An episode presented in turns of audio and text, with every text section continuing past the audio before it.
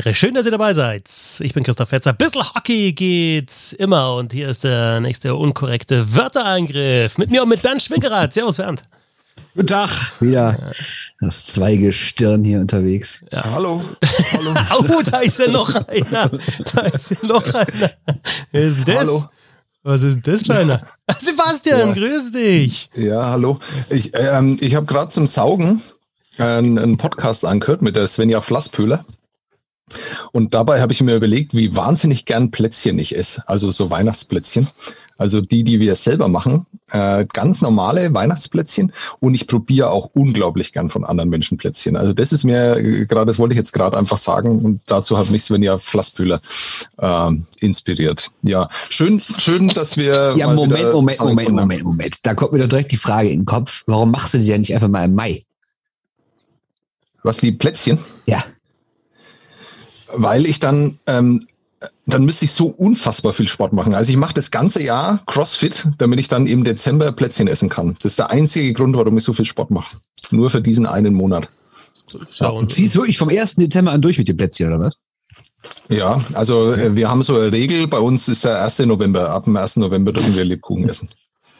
Also, Lebkuchen. Plätzchen dann halt, wenn sie da sind. Aber Lebkuchen ab 1. November. Gibt es ein Lieblingsplätzchen? Äh, nee, ich, äh, ich mag so viel, ich mag auch die schlechten. Das ist äh, das Fatale. Also das heißt, wenn keine Plätzchen da sind, sondern halt nur so, wirklich so, so es gibt ja welche, die, die machen zwölf Sorten, sind wahnsinnig stolz drauf, sehen, sehen super aus, die Plätzchen, schmecken aber alle scheiße, esse ich auch. Esse ich alle. Ja, also natürlich gibt's da Reihenfolge. Irgendwann, äh, also früher überhaupt nicht die Marmelade, mittlerweile mit die Marmelade ganz als erstes und so. Das ändert sich ja, man entwickelt sich ja in seinem Leben. Ja, aber da muss ich wieder nachfragen. Bist du einer, ja. der, äh, der von schlecht nach gut ist, weil er am Ende dann das Beste übrig hat oder erstmal das Beste wegessen und dann denken, ach komm, das esse ich auch noch? Ja, es kommt natürlich darauf an. Also wenn du die volle Auswahl hast, dann würde ich das genauso machen. Ja, also wenn mir dann richtig schlecht ist, esse ich erst die guten. Aber nachdem, also wir zu Hause haben ja nur sensationell gute Plätzchen, da brauche ich ja gar nicht abstufen. Ja, nee, ich frage, weil ich hatte nämlich einen Schulfreund und wenn wir damals nach der Schule mal zu McDonalds gegangen sind, dann also so eine Junior-Tüte gekauft haben, hat er immer zuerst den Burger gegessen. Und ich habe es nicht verstanden. Ich habe immer gesagt, Alter, der Burger ist doch das Beste, das isst man doch so parallel und ganz am Ende, der letzte Biss muss das Beste sein. War immer eine Grundsatzdiskussion, deswegen kam ich gerade drauf. Hm. Aber also, wenn jemand so wie ich zwei Brüder hat oder halt Geschwister, ist es eigentlich völlig klar, wie, wie du das machst und halt immer noch drin hast von früher, dass du natürlich zuerst natürlich die Guten isst, ja, weil sonst die Guten weg sind. Ist ja völlig klar. Also mhm. dann das bringst du auch nicht mehr raus, finde ich. Das ist einfach. Also du drin. hast es auch nicht so gemacht, dass du die erst alle abgeschleckt hast und dann wieder reingelegt hast. Einmal drüber gespuckt, schön. Ja. Und dann so, ist meins. nee, so habe ich es nicht gemacht. Ich bin nicht so eine Sau. Nein. So. Hm, naja. Muss man halt einfach. Deine Brüder, deswegen hast halt du nie welche gekriegt. Nee, nee, das habe ich schon. Ich bin der Älteste, also das habe ich schon so ah, okay. geregelt. Da gab es schon okay. ja, den, den, Respekt habe ich mir erarbeitet. Mhm. Ja, und dann, ja, den also, einen Monat hat dann. Äh, ja, diesen Einstieg, wie, wie, viel haben wir schon, äh, ohne dass wir über Eishockey geredet haben? Ich dachte, das Ablecken sei jetzt so der gute Übergang Corona, aber gut. Hat der Herr Fitzer wieder versucht. Ich wollte einfach nur erzählen, dass ich sehr gern Plätzchen ist. Also das war ja, bei Ablecken, ja, ja, genau. Bei Ablecken denke ich aber dann natürlich schon relativ schnell an Corona. Aber ich wollte noch fragen, das geiles Headset wieder, Sebastian, und noch viel geiler ist dieser rosa Pulli, den du anhast. Kannst du ja. uns mal ganz zeigen? Ich, ich oh. zeige mal fürs Publikum. Oh, mega. Podcast-Publikum. Mega Logo. Mega Logo. Ja, es ist Steht da. ein äh, rosafarbener Pullover mit einem äh, meine, meine Frau hat gesagt, was ist denn das für ein Gartengerät? Das ist ein Traktor und der kackt irgendwas. und ich war unfassbar entsetzt. Also ich war wirklich unfassbar entsetzt. Also ähm, äh, hätte ich nach einem Grund gesucht, mich scheiden zu lassen, jetzt nach zehn Jahren, ähm, das wäre einer gewesen. Aber hey, weiß nicht, ob äh, das ich ist durchkomme, aber ja. ja klar, da gibt dir jeder Anwalt recht. Ähm, ja. Das ist unter den Leuten, die sich nicht für Eishockey interessieren, höre ich das aber Oder auch zum ersten Mal. Sehen. Ne? Ja, genau. Na, aber es ist eine Zamboni im Bissel Hockey Logo, das so Logo, das solltet ihr mittlerweile wissen. Und äh, Sebastian hat dir äh, den Weihnachts, äh, den, den, den, Ugly Christmas Sweater an, nämlich einen rosa äh, Bissel Hockey Pulli. Und ich habe das auch schon ein paar Mal gehört. Ist das ein, ist das ein Rasenmäher oder was weiß ich? Ja, also Kacken war da nicht mit dabei, aber gut, kann man ja dann weiterspinnen. Lass uns ein bisschen über Eishockey reden, würde ich sagen. Nicht nur über. Zambonis. Äh, Bert, du warst ja da schon auf dem Corona-Dampf eigentlich aufgesprungen mit Plätzchen. Hättest du so äh, als Überleitungsmeister gleich diese Überleitung mit geschafft. Äh, ja, Breaking News fast schon. muss man fast sagen, die NHL fährt nicht zu den Olympischen Spielen, also besser gesagt, die NHLer fahren nicht zu den Olympischen Spielen. Hatten wir ja eigentlich, beziehungsweise der Mann in diesem schicken rosa Pulli ja schon eigentlich vorausgesagt vor. Was waren das? Wann waren der zum letzten Mal dabei, Sebastian? Vier Wochen waren das ja? Drei Wochen? Irgendwie sowas? Ja, ja das also, war, äh, war das 2007, als äh, wir das hier schon gesagt haben dem Podcast? Ich glaube, sowas, ja. ja. Nee, aber ich, äh, das ist wirklich, wir waren der erste Podcast, der das, äh, das Jetzt, äh, jetzt mal ganz ehrlich, wie lächerlich ist es eigentlich, dass seit ungefähr drei Wochen ständig irgendwelche Leute erzählen, Olympia ohne NHL und jetzt stellen sich alle hin und sagen, ja, wie es damals schon gewusst habe. Ja, natürlich, das hat jeder und jede gewusst, oder? Also ist ja jetzt keine exklusive News, die man da verkündet hat, oder? Das war einfach so, eine, ja. die Lage beobachtet und gedacht, hm, naja, die einen wollen eh nicht, die anderen wollen eigentlich, aber vielleicht auch nicht unter den Voraussetzungen. Jetzt haben sie irgendwie einen guten Grund gefunden, damit beide gesichtswahrend da rausgehen kann. Ja, natürlich ziehen die beide den Grund. Und ja, hm. so ist es dann halt. Okay, dann müssen wir noch einen drauflegen. Dann sage ich, ähm, Olympische Spiele in Peking werden nicht stattfinden im Februar. Uh, das ist, das, das ist echt jetzt hier der, der, der ist wirklich hart, der Take. Ja, ich, ich glaube aber selber nicht dran, weil die wollen, da, da geht es um Gesichtsverlust, da geht es um ganz andere Geschichten und so. Natürlich wird das nicht passieren. Aber ich finde es äh, ziemlich absurd, dass das nicht mal diskutiert wird. Ja, oder Klar. verschieben, ja, gut, aber ich habe, ist damals, hast du das damals schon so anklingen lassen, also damals vor zwei Wochen, habe ich auch gedacht, nein, die ziehen das durch. Das ist einfach, das ist einfach so, ein, so eine Propaganda-Veranstaltung auch und vor allem jetzt nochmal China, nachdem es Japan ja auch geschafft hat, letztes Jahr, das, das koste es, was es wollen, wirklich. Also das Plus den Chinesen ist, glaube ich, auch relativ egal, ob sie damit finanziellen Verlust machen, weil die einfach so viel Geld, dass sie denken, wir ziehen das jetzt durch. Oder haben schon so viel Geld auch investiert. Ja, was machen wir jetzt mit dem Eishockey-Turnier bei den Olympischen Spielen? Ich finde es irgendwie ein bisschen komisch auch, dass jetzt alle denken, ja gut, dann ist die NHL eben nicht mit dabei. Alle anderen Ligen werden da auf jeden Fall fahren, Bernd, und alle anderen Spieler haben da überhaupt keine Bedenken. Und dann, ja, sind es halt die europäischen Ligen und vielleicht ein paar AHLer und, und KHL und dann ist es so wie 2018. Aber es ist halt nicht wie 2018, weil es eben trotzdem in der Pandemie ist. Und äh, klar hat jetzt die NHL einfach gesammelt gesagt, nee, wir sind da nicht mit dabei und mit, mit ihren Gründen. Das heißt ja nicht, dass alle anderen dafür mitspielen. Nee, und ich finde diese Debatte auch ein bisschen komisch. Das ist irgendwie so, ihr seid die Lückenfüller, jetzt macht mal. Ähm, aber es gibt ja auch schon einzelne Spieler. Ich, ein Schwede hat ja jetzt was gesagt, der in Davos spielt, meine ich. Ähm, hat ja schon gesagt, dass äh, er die Debatte auch nicht ganz versteht. Und jetzt kam gerade eben bei Twitter gelesen, dass Pardubice aus Tschechien, dass der Besitzer, Präsident, was auch immer, da gesagt hat, dass wenn es wirklich so ist, dass die Spieler bei einer, mit einem positiven Test fünf Wochen in Quarantäne müssen, dann lässt er seine Spieler nicht frei. Und es könnte durchaus noch andere Spieler oder Vereine oder vielleicht sogar ganze Ligen, Verbände, was auch immer geben, die sagen, nee, unter den Umständen äh, wollen wir da auch nicht spielen. Äh, Magnus Nygren heißt er übrigens. Genau. Der Spieler, den du gemeint hast vom HC Davos. Ja. Ja, ich warte da auch nur drauf, dass das passiert. Und ich warte vor allem, das ist immer das Thema, da kommen wir immer wieder zurück ich wünsche mir einfach, natürlich gibt's diese Vereinigungen, aber eine Athletenvereinigung, die sich einfach auflehnt äh, gegen diese Systeme, die das dann möglich machen. Und das wäre jetzt ein sehr guter Zeitpunkt, um sowas zu machen. Ja, also es gibt einfach irgendwann einmal einen Punkt, wo man sagt, okay, das ist mein ganz, ganz, ganz, ganz, ganz großer Traum. Aber so wie ihr das macht, so wie das stattfinden soll, ähm, will ich das eigentlich auch nicht. Und das entspricht nicht dem, was ich geträumt habe. Nee, aber ich glaube, das liegt aber daran, ja, sorry, mach weiter. Ja, sondern da rede ich halt über alle. Ich meine, denen wird ja alles, äh, da wird ja der ganze Spaß auch genommen. Natürlich ist es eine Pandemie, ist, ähm, aber dann muss man einfach mal drüber nachdenken, das genauso wie die Sommerspiele in Tokio um ein Jahr zu verschieben. Und äh, dass das nicht mal angedacht wird, dass das nicht nur einmal formuliert wird in dieser Zeit. Ähm, obwohl du ja sagen kannst, okay, Omikron wird das ganze Spiel vielleicht so verändern, dass es tatsächlich die Möglichkeit gibt, es dann im nächsten Jahr schöner auszurichten, als es jetzt der Fall sein wird, das irritiert mich. Ja, ich glaube, das Problem ist einfach, dass man das nicht mit so einem Fall vergleichen kann, wie jetzt zum Beispiel jemand, der einen Urlaub gebucht hat, da war Corona und der sagt, da komm, verschiebe ich es halt um zwei Jahre. Sondern für viele ist es auch dieses, ich bin jetzt fit, ich bin jetzt auf dem Höhepunkt. Ich weiß nicht, ob ich das in zwei Jahren bin. Vielleicht bin ich das verletzt, vielleicht bin ich in der Krise, vielleicht qualifiziere ich mich gar nicht mehr. Ich glaube, dass das einfach dieses, dieses, dieses, das ist die, für viele vielleicht die einzige Möglichkeit ist, das zu machen. Und das ist ja beim Eishockey, glaube ich, auch so, dass da Leute denken, wenn wir was verschieben, dann sind wieder NHL-Spieler dabei, da habe ich gar keine Chance. Jetzt ist ohne NHL-Spieler mein Jahr. Ich kann es schaffen. Und das mag rational gesehen falsch sein, aber dafür das sind doch junge Leute und die haben vielleicht ihr Leben lang darauf hingearbeitet. Also ich kann es irgendwie niemandem verdenken, wenn er oder sie sagt, ich will dahin. Ich kann es auch genauso gut andersrum verstehen, wenn jemand sagt, nee, unter den Umständen ist mir das alles viel zu heiß. Aber der, der Unterschied zu, zu Pyeongchang war doch dass man das da wusste. Also das hatte einen ganz anderen Vorlauf. Man wusste, dass die NHL nicht dabei ist. Und das äh, äh, war dann auch ein ernsthafteres Turnier, weil es natürlich Mannschaften gab, die sich früher gebildet haben, die früher wussten, in welcher Konstellation sie dahin fahren. Und jetzt finde ich, ist dieser diese Enttäuschung ist erstmal so groß, dass du ja als Beobachter, also mir geht's zumindest so, dass man sich, dass es unheimlich schwer einem fällt, sich dann irgendwie auf dieses Turnier dann auch noch zu freuen. Also und wir als äh, Journalisten werden dann auch wieder das Problem haben, dass wir dann da irgendwie jedes Mal, jedes einzelne Ergebnis, ob es 1 zu 7 ist äh, gegen die deutsche Mannschaft oder 5 zu 0 für die deutsche Mannschaft, wenn wir jedes Mal wieder einordnen müssen und sowas. Und ich sag's ganz ehrlich, äh, das finde ich sehr mühsam. Ja, mich nervt's auch. Äh, es ist auch unwürdig für Olympia. Ne? Also bei der WM hat man sich darauf eingestellt, das ist halt so ein 1B-Turnier, das ist jetzt auch nicht mehr so unprominent, wie es mal, weiß ich nicht, vor zehn Jahren oder sowas war.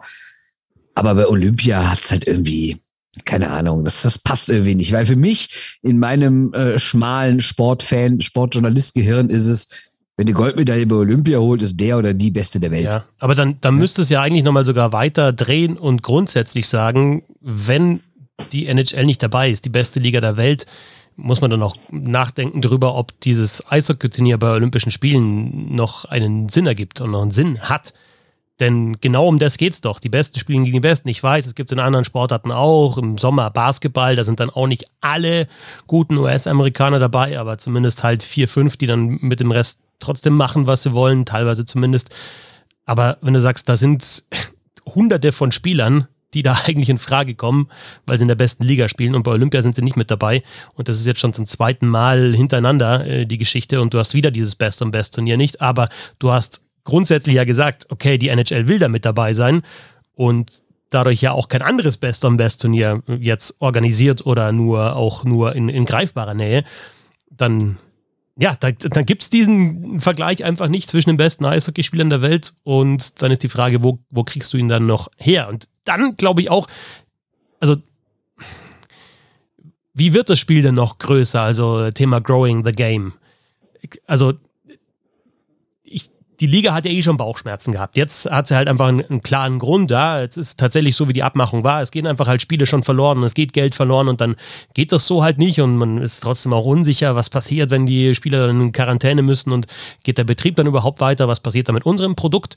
Aber grundsätzlich ist ja die Bereitschaft überhaupt gar nicht so groß, da teilzunehmen. Also ist halt die Frage, macht man nicht was anderes. Ich weiß auch, beim, bei, ähm, beim World Cup of Hockey schauen halt einfach die Hockey-Fans hin und bei Olympia schauen alle Sportfans hin. Aber trotzdem, also ich meine, jetzt das letzte Best am Best Turnier im Eishockey ist 2016 gewesen. Das ist fünf Jahre her.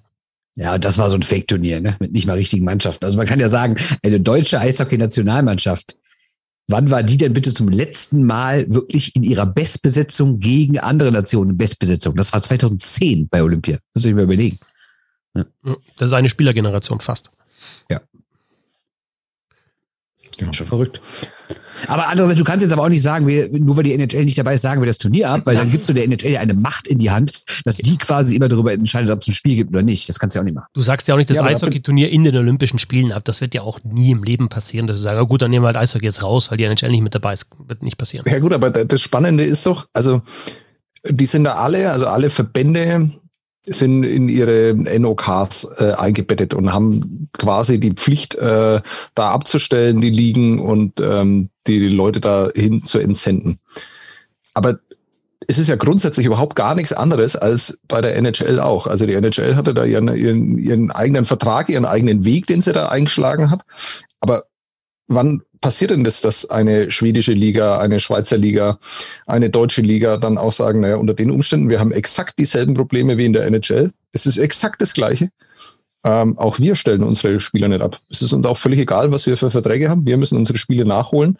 Und äh, Mannheim, München äh, würden, würden fünf, sechs Spieler verlieren äh, pro Mannschaft. Unter den Umständen, unter keinen Umständen werden wir das nicht machen. Wir werden auch unsere Spieler nicht freigeben. Ja, einerseits da bin ich wirklich gespannt, wann das passiert. Einerseits in, in Pardubice ist es ja jetzt so. Ne? Also der, der, die Mannschaft wird ja auch zu irgendeiner Liga gehören, die irgendeinen Vertrag hat. Ne? Ja. Ja, und, und einerseits halt natürlich die ganze Liga, andererseits muss, also auch die, die Spieler, die fehlen, aber andererseits musst du halt auch sagen, Augsburg hat jetzt im Januar 13 Spiele in 30 Tagen, weil sie die aus dem Dezember verschoben haben. Oh, mit der Hoffnung. Der Mitleid bei den Grenzen, ne? Hm? Nein, es hat mit Mitleid nichts zu tun, aber, aber lass, also logisch. Das ist, immer, immer diese NRW-Perspektive. Nein, ich weiß auch gar nicht, warum ich, ich, ich, habe hab ich überhaupt nicht. vier Wochen früher dran gewesen wäre, wäre genau das gleiche passiert. Aber ich weiß, also ich, du siehst mich und hörst mich ja auch nicht weinen hier jetzt. Ich sag's nur, es sind 13 Spiele in 30 Tagen, weil sie halt die falsche Entscheidung getroffen haben, muss man auch ganz klar so sagen, gehofft haben, dass das im Januar das da wieder besser ist. Und es wird, glaube ich, ein bisschen schlechter noch sein im Januar. Äh, oder wir wissen es ja, dass es schlechter wird. Und ja, lass die halt nochmal in Quarantäne müssen oder so. Da müssen die ja auch wieder spielen. Da sind dann auf einmal, da, sind, da sprichst du nicht von zwei oder drei Spielen, sondern hast halt gleich fünf oder sechs Spiele. Und dann ist es, ja, dann zieht vielleicht, dann, dann fällt da so ein Kartenhaus zusammen und du musst vielleicht trotzdem sagen, okay, gut, dann, wir haben ja den, den Februar komplett als, als Puffer, überhaupt nicht, um noch Schu Zuschauereinnahmen zu generieren, sondern überhaupt mal, um die Saison einigermaßen so zu spielen, wie man sich das vorher vorgestellt hat. Und dann, ja, und, und, und wenn jetzt irgendjemand mal anfängt, eben jetzt die NHL ist natürlich die größte Liga, da richtet sich jetzt die DL wahrscheinlich nicht danach, aber wenn jetzt ja irgendeine europäische Liga sagt, boah, finden wir jetzt auch nicht gut, oder ein paar Clubs aus, der, aus einer anderen europäischen Liga oder halt ein paar Clubs in der DL und sagen, boah, ja, ja, wir ja. brauchen da die Spiele im Februar, dann, dann geht es halt weiter. Das, dann setzt sich das die ist Reihe doch der entscheidende Punkt. Wer, wer sind denn die mächtigsten äh, Clubs in der DL? Also im Prinzip sind sie alle gleichmächtig, ne? aber wir brauchen auch nicht drüber reden, dass aufgrund der Konstellation Mannheim vielleicht ein bisschen mehr zu sagen hat. Mhm. Was, was ist denn dann? Also ich meine, Nürnberg hat kein Problem in der Olympiapause. Die werden maximal einen abstellen müssen. Ich weiß nicht, wie es bei der Düsseldorfer EG aussieht. Das werden auch nicht so wahnsinnig viele sein. Nö. Einer, Fischbuch. zwei vielleicht. Also ja. Novak auf jeden Novak. Fall und vielleicht ja. Fischbuch. Ja, aber Moment, Moment. Ihr redet jetzt von deutschen Nationalspielern. Ihr redet nicht von den Spielern, die vielleicht jetzt, also jetzt in Mannheim, vielleicht muss man dann Descharden, oh ja, so also Olympia, Ah, das wäre nochmal was, ja. Und es, sind, ja, es finden sich sonst keine Kanadier. Ja, aber Lechti, ja. ja, logisch, aber es gibt ja auch, also wir müssen ja auch ein bisschen weiterdenken, ob dann vielleicht irgendwie die finnische oder die schwedische Liga sagt, nee. Und dann spielen, spielen viele Finnen und Schweden spielen ja auch noch in, in der LHL und da gibt es dann auch keine Möglichkeit. Schicken die dann Zweitligaspieler aus Finnland oder sagen, ja, okay, da ist noch ein Lechti Warwick zum Beispiel oder die Kanadier sagen, oder jetzt, ich habe jetzt ein äh, Projected Roster von den USA, da steht zum Beispiel ein Marzowski dann drin oder ein Bretton Maxwell oder was weiß ich. Ja, das mhm. sind halt dann DLer und äh, ob Wasowski dann, überhaupt Ingolstadt sagt, ja gut, dann ist der Wasowski halt weg. Ähm, und, und ja, wissen wir nicht, wann wir den wieder zurückkriegen oder, oder Bremerhaven, ja, hat der Goalie weg. Ja, pass, pass, auf, pass auf, Christoph, nächster Hot Take. Nächster Hot Take. Wer wird Olympiasieger? China. Ja, nein, Russland natürlich, aber, aber die Chinesen sind auch nicht, äh, sind auch nicht so ganz falsch. Wenn, wenn, wenn da irgendwelche 14 Kanadier auflaufen, warum nicht, ne? Mhm. Du meinst dann, alles, alles geplant. Du meinst dann Desjardins, Lechtivori und Maxwell und Co. spielen dann einfach für China. Oh, ich habe noch was, ich auch schön. Ich habe ähm, hört ihr manchmal den den Sportpodcast der Süddeutschen? Egal, ich höre ihn auf jeden Fall. Und da war jetzt, da ging es jetzt darum, dass in China das unter manchen Sportlerinnen und Sportlern unter Verbänden so die Angst umgeht, es wird nicht offen ausgesprochen, aber zumindest kann man es wohl so hören, wenn man off the record mit den Leuten spricht, dass ja es auch theoretisch möglich wäre, dass ja vielleicht der ein oder andere Mann falsch positiven Test hat. Man bekommt das, bekommt den Test aber selbst nicht zu sehen, sondern kriegt nur das Ergebnis und dann fällt für ein wichtiges Spiel oder ein wichtiger Wettkampf auf einmal der, äh, der, der oder die größte Konkurrentin irgendwie eines chinesischen Sportlers oder einer Sportlerin aus. Oh, so eine Vorfreude auf diese Olympischen Spiele. Wirklich, ich freue mich so sehr.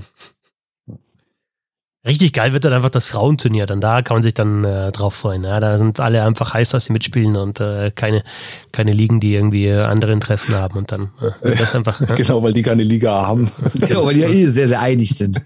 Ja. Ach ja. Ja, Aber schön. was mich nicht wundern würde, wenn es hier irgendwann einmal ein Roundtable gäbe, wo, ähm, wo der Band dann fragt, äh, kennt ihr eigentlich den Podcast vom, vom tierischen Volks, Volksfreund? Kennt ihr den eigentlich? äh, egal, ich höre den jedenfalls. nee, ist klar. Ja.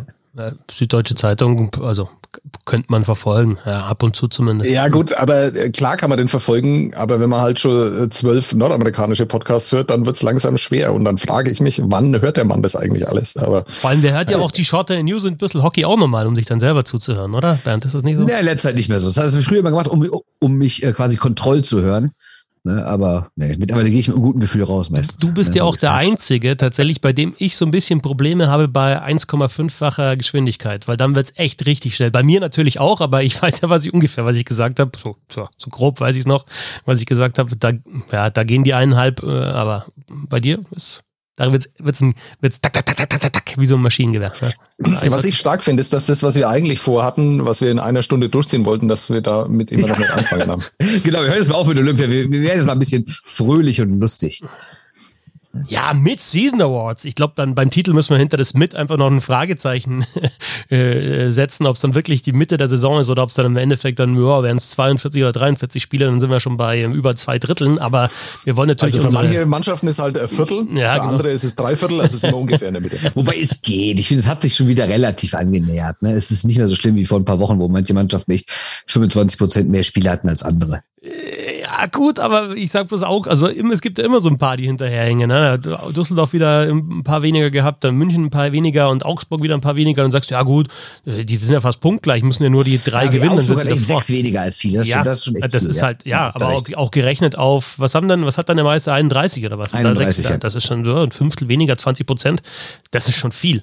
Ja, egal, auf jeden Fall. Unsere Mid-Season Awards, welche Kategorien haben wir? Bier holen? Ist das okay? Ja, macht das. Erfolg, ja. ja, logisch. Ja. Das ist halt natürlich auch ein Planungsfehler, noch keins zu haben, aber man lernt nie aus. Geh ruhig. Äh, Bernd, welche Kategorien schlägst du vor? Weil, so, wie, ja, tut mir doch nicht so, als hätten wir die vorhin nicht abgesprochen. Ja. Ich lese schnell vor. Äh, aber also wir haben Spieler des Jahres halt jetzt absichtlich auch nicht da, weil, oder? Also wir haben einfach genau. auf die Position sind wir gegangen. Ja. Also Torwart, Verteidiger, Stürmer, Trainer, Manager, Rookie, U23-Spieler, Überraschung positiv, Überraschung negativ, Social Media Post oder Spruch und am Ende Most Fun to Watch. Eine Kategorie, die sich besonders der Herr Fetzer gewünscht hat. Ja, halt mal so ein bisschen von diesen Zahlen dann wegzugehen. Ne? Hinten raus gehen wir ein bisschen von den Zahlen weg, weil du wirst uns ja wahrscheinlich wieder Zahlen. zu Punkt, Punkt, Punkt, schütten meine ich natürlich, zuschütten mit irgendwelchen Zahlen, Bernd, ähm, und dann uns wieder vorwerfen, dass sie gar keine Ahnung haben und dann hinten raus wird es dann halt so ein bisschen, ja, so ein bisschen menschelst dann noch. Was fürs Hetz, ne? Ja, genau. Vertats, genau. Also, Torwart, los geht's. Jeder nennt sein und dann diskutieren wir ein bisschen und, und sagen, wer, wer, wer irgendwie nicht auftaucht. Komischerweise. Ich bin mal das, den Strahlmeier. Äh, Oleg Schilin. Felix Brückmann. Ja, schön. ja, müssen wir gleich diskutieren. Ja, dann haut mal eure äh, Hot Takes raus und dann sage ich, wie es richtig läuft. Wahnsinn. Anmaßend von dir. Anmaßend. Ja, gut. Also, da gehe ich halt einfach da gehe ich nach den Statistiken und die sind halt bei Strahlmeier einfach der, wenn du über 93% Safe Percentage hast und äh, deine drei Shutouts, klar ist Brückmann vielleicht beim Gegentorschnitt ein bisschen weiter drunten spielt, aber würde ich sagen, beim besseren Team und auch ein Team, das von Anfang an defensiv stark gespielt hat. Äh, Schilin ist äh, dann auch ein spezieller Hot Take, aber ist halt auch der, der, der Böhm-Pick, also insofern musst du selber, ja, du kannst du selber gleich erklären, warum, aber also 93,2% äh, Safe Percentage und dann auch, was eben ja, den, den, Workload anbelangt. Also fünf Meister Eiszeit auch unter den Torhütern Strahlmeier. Maxwell, Treutler, jenige Kahunen sind davor. Und dann kommt Strahlmeier, also auch in den Spitzenteams die meiste Eiszeit. Ich bin bei Dustin Strahlmeier. Ich bin bei Oleg Schilin und wie man den als Hottake bezeichnen kann, ist mir auch nicht ganz klar. Mhm. 15 Tore über dem Ligaschnitt äh, nach Sami Aitokayo. Die meisten ähm, Schüsse pro Spiel dagegen und der Grund, warum Krefeld überhaupt konkurrenzfähig ist. Bitte sehr. Äh, ich sage ganz klar Brückmann, äh, ja, er ist bei der Fangquote nur Fünfter, aber er hat den besten Gegentorschnitt. Er ist Nummer eins zusammen mit Stramer zugegeben bei Shutouts. Er ist mit Abstand den besten Expected Goals wert, also above Expected Goals. Und man darf auch nicht vergessen, dass Mannheim echt gar nicht mehr so wenig Großchancen zulässt. Ne? Du sagst, die spielen defensiv gut, ja, klar, das ist halt Mannheim, aber im Verhältnis dazu äh, lassen die relativ viele Konter, drei auf zwei, zwei auf eins und sowas zu. Und beeindruckendste Statistik, in 23 Spielen nur viermal mehr als zwei Gegentore. Das finde ich schon krass. Bei mir ist Strahlmeier hängt bei mir auch damit ein bisschen zusammen, dass der ja zwischendrin, also galt er von Bayern dann noch in Schwenningen als wirklich ja der kommende Torwart und alle haben sich gedacht, geht der vielleicht nach München zum Beispiel oder so, war ja auch, glaube ich, in meinem Gespräch. Und dann, ja, also auch der Start in Wolfsburg nicht so überragend, dann auch die letzte Saison in Schwenningen, weil, weil er einfach bei keinem guten Team gespielt hat. Aber dann wieder so zu kommen und ich meine, bei Brückmann ist es seit Jahrzehnten, würde ich fast sagen, bekannt, dass das ein sehr, sehr guter Torwart ist. Ja, aber das spricht ja nicht gegen ihn, ne? Nein, spricht nicht gegen ihn. Spricht, spricht ja auch, also ganz grundsätzlich, ohne mich da irgendwie rausreden zu wollen, aber diese, diese Awards, ich finde es ja immer schön, wenn mehrere Namen genannt werden und dann auch unterschiedliche Argumente kommen. Wenn wir alle sagen, ja, klar, der mit der besten Zeit Percentage ist sehr, sehr einfach, habe ich mir da gemacht in dem Fall bei Strahlmeier. Ja, er war auch wenn du das Weiter geht's. Verteidiger. Verteidiger. Herr Böhm, Sie fangen diesmal an. Ich fange, habt ihr da wieder so eine Liste, die mir nicht zugestellt Nö, ich dachte, wir müssen ein bisschen ausgehen, bis, dass ich auch mit dabei bin. Na toll. Ähm, Verteidiger, ja, ähm, schäme ich mich ein bisschen. Hätte ich gern was anderes äh, geboten, ähm, weil ich absolut, äh, wie wir das ja schon oft besprochen haben, nicht der Meinung bin, dass der offensiv stärkste Verteidiger da äh, zwangsläufig immer gewählt werden muss. Aber aus Mangel an Alternativen, äh, mir ist nämlich kein besserer eingefallen als Zach Redmond, offensiv herausragend, zehn Tore, sehr gute Advanced Stats. Ähm, ich habe ihn am Sonntag live gesehen. Da war er beschissen. Aber so alles in allem ist es das Paket, das mich dann doch am meisten überzeugt hat. Zach Redmond. Kann mich nur anschließen. Äh, ja, ich habe ihn zwei Tage davor gesehen, fand ihn richtig stark, auch wenn er natürlich mal defensiv auch mal hin und wieder einen Patzer-Tipp gesehen hat. Er war schon bei 21 Gegentoren am Eis, finde ich jetzt auch nicht wenig. Ähm, aber wenn er auf dem Eis ist, einfach, also gerade im Powerplayer von der Waffe der Mann, der ist für mich auch Nummer eins. Ja, bei mir ist tatsächlich, also ihr wisst ja auch, ich nehme da normalerweise gerne den komplettesten Verteidiger und dann muss einer, wenn er ein Offensivverteidiger ist, schon brutalst dominieren. Aber ich finde, es fehlen halt auch so die anderen Alternativen in dieser ja. Saison, um zu sagen, okay, der ist noch kompletter oder der ist dann defensiv stärker oder der ist offensiv fast so stark wie Redmond, aber defensiv stärker. Und man muss ja auch sagen, also klar, Gegentor ist jetzt angesprochen, aber ähm, On-Ice Shot Difference äh, bei Le Affont, da hat er fast, also er hat 231 im Plus, wenn er drauf ja, ist. Schon, schon klar, da ist, der ist halt auch in offensiven Situationen dann auf dem Eis, das ist schon auch klar, aber plus 50 fast mehr als Ben Marshall, der da auf dem zweiten Platz ist, das ist schon eine Hausnummer. Und wisst ihr, wer bei, den, bei der On-Ice-Goal-Difference vor Redmond ist. Und den würde ich schon noch ganz gern erwähnen. Philipp Brugieser, der zwischenzeitlich mhm. völlig weg war vom Fenster, hat jetzt schon acht Tore geschossen, hat echt einen super Lauf und wird halt dann in Bremerhaven jetzt auch wieder als der Offensivverteidiger eingesetzt, der er ist. In Wolfsburg überhaupt nicht glücklich geworden. Ich fand den von Anfang an, als er in der Liga war, einfach ja, einfach ein eleganter Offensivverteidiger. Nicht nur dieser Schuss, ja, das war von Anfang an klar, der hat einen Bums, das siehst du, das, da hat er auch den, den härtesten Schuss dann gleich gewonnen in der, vor der ersten Saison, aber auch vom, vom Aufbau her. Und er ist halt einfach kein Defensivverteidiger und wenn du den in die richtige Situation bringst und richtig einsetzt, dann, dann macht er auch seinen Job. Also den würde ich schon noch nennen. Und ansonsten wirklich fehlen dann die, die so richtig in beide Richtungen rausstechen in dieser Saison. Ja, krieg ich mit. Stürmer, fange ich diesmal an. Äh, ja. Muss ich leider auch langweilig sein, aber es ist einfach Herr de Sousa aus Wolfsburg mit Abstand die meisten Tore und Punkte, auch echt gute Werte, so Expected Goals und Calls, so schießt vor allem wichtige Tore. Ich habe mir Sonntag wieder gesehen. Das ist einfach echt krass, wenn der auf dem Eis ist, ist der halt gefährlich. Ne? Ich finde den technisch gut, ich finde den schnell, ich finde ihn auch recht giftig. Dafür, ich, oft, oft, wenn man irgendwie so einen, so einen Topscorer sieht, dann denkt man ja vielleicht, ist so ein eleganter Mann, aber der ist auch wirklich giftig, geht hart in die Zweikämpfe rein, kann schießen. Ja, ist schon, schon krass, ehrlich gesagt. Ist mein Stürmer des Jahres bisher. Ja, da habe ich leider auch nichts hinzuzufügen. Äh, das, das, du jetzt als erstes sagen. Was mir noch aufgefallen ist, dass er auch bei den äh, geblockten Schüssen relativ weit vorne ist. Also zumindest unter den Stürmern die viertmeisten geblockten Schüsse. Ähm, spricht auch dafür, dass ihn äh, durch, durchaus interessiert, was äh, hinter der anderen blauen Linie so passiert. Ähm, ja, also äh, absolute Bereicherung für die Liga. Christi Sousa gehe ich auch mit, äh, ist bisher keiner drüber, obwohl es wirklich auch äh, zwei, drei andere gute noch gegeben hätte.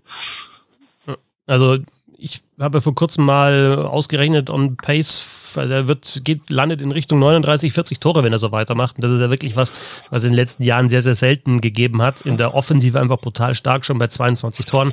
Klar, der Topscorer, also so halt auch wieder der, der naheliegendste Pick. Aber eben auch die Defensive spielt auch Unterzahl. Und wenn man das noch mit dazu nimmt, wie viel Eiszeit der eben insgesamt hat und dann trotzdem so scored, Logisch auch wieder eine sehr, sehr guten Reihe mit guten Partnern, aber trotzdem, ja, für mich auch Chris de Sousa bis jetzt Stürmer des Jahres. Ich würde noch gern zwei nennen. Einmal natürlich Jan Urbas, also gerade da, wenn man wieder auf die Gamescore-Statistiken auch von Le Affont schaut, also ähm, da ist dann bei der, bei der, bei der Tordifferenz wieder, wenn er auf dem Eis ist, er ist er wieder Nummer eins unter den Stürmern. Äh, vor de Sousa übrigens drei Tore davor. Und ja, dann von einem wirklich super Offensivspieler, auch da wieder wird in offensiven Situationen eingesetzt, spielt eben mit Jeglic und Verlic ist einfach die dominierende Reihe in Bremerhaven, kriegt auch die Situation, kriegt auch die Eiszeit, aber trotzdem. Und dann ist mir noch ganz wichtig, einen zu erwähnen, den ich, glaube ich, jetzt in meinem letzten Live-Kommentar, als die Düsseldorfer EG beim RC Ingolstadt ähm, gespielt hat, völlig unter den Tisch haben fallen lassen, habe ich auch äh, Social Media wieder Rückmeldungen bekommen, warum ich kein einziges Mal den Namen Brandon O'Donnell gesagt habe. Deswegen sage ich es jetzt hier nochmal. Ja, Brandon O'Donnell. Brandon O'Donnell ah, heißt Brandon er, ja, ist Brandon O'Donnell, mhm. ja. Wirklich. Aber ohne Witz, ähm, lag halt auch daran, also war ironisch jetzt, der war sehr, sehr gut gegen Ingolstadt, hat auch das Tor gemacht, hat noch ein paar Chancen gehabt. Äh, der sticht einfach auch raus und das ist schon echt auch ein, ein cooler Spieler, der dann auch ja, mal an der blauen Linie was eins gegen eins probiert und halt auch mal so, denkst du so, okay, da, der spielt jetzt jeder andere oder viele andere spielen dann die Scheibe einfach tief an der blauen Linie. Er hat halt gegen, geht gegen eins gegen eins, hat unglaublichen Zug zum Tor und ja, hat halt, das ist mir dann noch schon nach drei, vier Spieltagen aufgefallen, hat wirklich in dieser Reihe mit, mit Bartha und jetzt auch El einfach eine eine super Chemie und macht die, die Reihe halt nochmal, äh, ja, noch stärker. Ja, völlige Rakete der Mann. Also wie oft er aufs Tor schießt, ne? Das ist einfach absurd. Hat in dem Spiel einfach 13 Mal geschossen in einem Spiel. Ja. Das ist schon verrückt. Aufs Tor und da war der Pfostenschuss noch gar nicht eingerechnet. Trainer des Jahres, Bernd. Nee, ich habe gerade angefangen. Du fängst wieder an. Ja. Gibt es für mich ehrlich gesagt drei, die ich mir rausgesucht nee, hätte? Nee, jetzt nur einen. Ja, dann nehme ich dir aber deinen weg mit Harold Kreis. Haha, nee, den habe ich nicht. Okay. Obwohl er ein Kandidat wäre, definitiv. Ja, also bei, bei Düsseldorf ist es für mich, äh, also die sind ja jetzt auch in der Tabelle nicht so überragend. Ja. Die sind Achte aktuell. Die könnten echt noch aus den Top Ten leicht und schnell rausrutschen. Klar, wir haben es jetzt gestern wieder gesehen, gegen Ingolstadt verloren, dann tauscht du gleich mal die Plätze, rutscht ein bisschen zurück. Aber trotzdem dafür, dass auch ich gedacht hatte vor der Saison, boah, Düsseldorf mit dem Kader, es wird echt eng, äh, sieht das sehr, sehr gut aus und logisch, da ist natürlich schon ein Punkt, dass eben dann Nicky Mon so Spieler wie Brandon O'Donnell geholt hat. Ähm, und aber ich finde auch zum Beispiel, also allein jetzt zu sagen, Alexander Ehl, ich, ich weiß ehrlich gesagt nicht, ob es aus der Not heraus ist, dass der eben jetzt in der ersten Reihe spielt mit, mit Bartha und O'Donnell und du nach ein paar Spielen schon gesehen, gesehen hast, das funktioniert. Oder ob äh, Harold Kreis einfach sagt, okay, das ist so meine Philosophie, den da eben reinzustellen. Dann auch, also McAuley, Proft, also ein DL2-Duo, was da gekommen ist, auch klar, clever, die beiden zu holen, die schon ähm, zusammengespielt haben in der DL2. Aber da, also den, den Kader, wenn man sich anschaut, das ist halt, ja, das ist eine Mischung aus erfahrenen DL-Spielern, ein, zwei Granaten drin, aber ansonsten halt eine breite breite Mitte, finde ich. Und äh, ja, den so zu coachen und auch wieder gute Special Teams Werte zu haben, zumindest in Überzahl, das spricht dann schon für den Trainer. Und das alles halt mit einer, finde ich auch, sympathischen, abgeklärten, ruhigen Art, die Harold Kreis hat. Darf ich jetzt? Mhm. Äh, okay, also für mich gibt es ja nur einen Grund, warum Krefeld äh, wieder konkurrenzfähig ist. Und das ist Igor Sacharkin. Ähm, und ähm, ja, also aus meiner naiven Beobachtersicht, ich muss ganz ehrlich sagen, für mich spielen die alle das gleiche Eishockey, mehr oder minder. Es geht immer darum, schnell umzuschalten, ne, viel skaten, bla bla bla. Ähm, da gibt's 14 Mannschaften, spielen im Prinzip das gleiche Eishockey. Oh Gott, das äh, hätte ich wahrscheinlich nicht sagen sollen, aber es gibt eine Mannschaft, die äh, spielt einfach komplett anders und äh, das ist auf den Trainer zurückzuführen und schön ist das nicht immer, aber es ist erfolgreich und es ist genau das Richtige, was diese Mannschaft braucht und äh, ich muss ganz ehrlich sagen, also so wirklich mit dem Mann habe ich mich nie beschäftigt und dann steht da plötzlich halt einfach einer an der Bande, der schon ganz andere Mannschaften ähm, trainiert hat und der wirklich vom Namen her eigentlich viel größer ist als, als viele andere, die zumindest in Deutschland als groß wahrgenommen werden. Und ähm, für mich ist es bisher der Trainer des Jahres. Schäbig, dass du das zuerst gesprochen hast, weil das war eigentlich exakt mein Text. Und eigentlich wollte ich dich aber erst anpöbeln, weil du ja eben schon gesagt hast, dass der Schilin der einzige Grund wäre, warum Christian so oben steht. Und jetzt hat mich, ich wollte nämlich schön da reingerätschen und sagen, nee, nee, Kollege, der, der Grund steht hinter der Bande, weil ich sag's nicht ganz so krass wie du, dass alle gleich spielen, aber ich sage, ich habe mir den Satz aufgeschrieben, kein Trainer hat seiner Mannschaft eine deutlichere Handschrift verpasst. Also das war nun wirklich oft, wie, wie du richtig sagst, dann wechselt man dein Trainer, denkst du, ja gut, die spielen halt immer noch klar. Manche Mannschaften sind ein bisschen vielleicht ein bisschen krasser im Vorcheck und der Stürmer, der Dritte geht vielleicht nicht zurück an die blaue Linie, sondern checkt noch mit vor oder was auch immer, so Kleinigkeiten. Aber das ist nun wirklich auch für uns Laien erkennbar, dass es ein völlig anderes Eishockey ist, seitdem dieser Mann da spielt. Und der Erfolg kann sich sehen lassen. 26 Spiele, davon 13 gewonnen, nur 10 glatt verloren. Das ist für eine Mannschaft wie Krefeld echt okay. Gerade wenn man überlegt, was da in den letzten Jahren stattgefunden hat und wie viel Ärger da immer war, ist er auch ein großer Grund dafür, warum es in Krefeld seit ein paar Monaten relativ still ist. Und das ist auch schon ein guter Verdienst. Ne? Ja, dann. Denn? Du fängst an, Manager. Manager, Sebastian. Äh, ja, erster Homer-Pick, ähm, aber ich fand tatsächlich, da kommt man gar nicht dran vorbei. Ähm, Stefan Ustorf macht es jetzt in Nürnberg seit einem Dreivierteljahr, hat einen Trainer vorgefunden, der nicht seiner war, hat eine Mannschaft vorgefunden, die zum relativ großen Teil nicht seine Mannschaft war.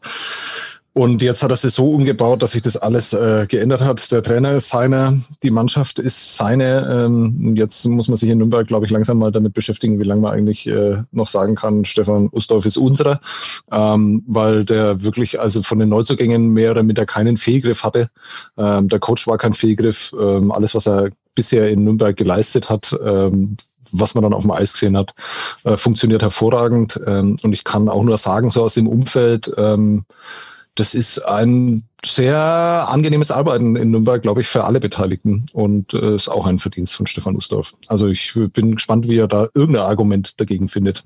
Das Argument ist einfach, dass du Idiot bist und äh, natürlich es gar keinen anderen geben kann als mein Homer-Pick.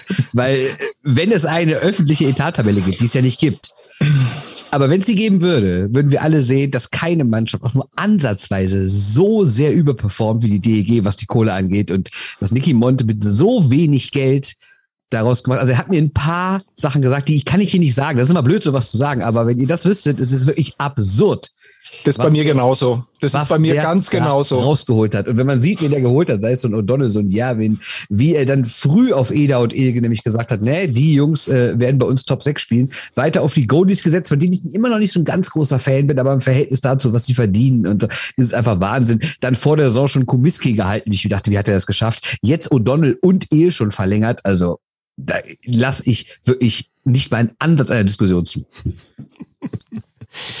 Ja, okay, dann bleibe ich auch bei meinem Homer-Pick. Ja, also was, was Peter Katter da in den letzten Jahren im Miesbach aufgebaut hat, ist schon.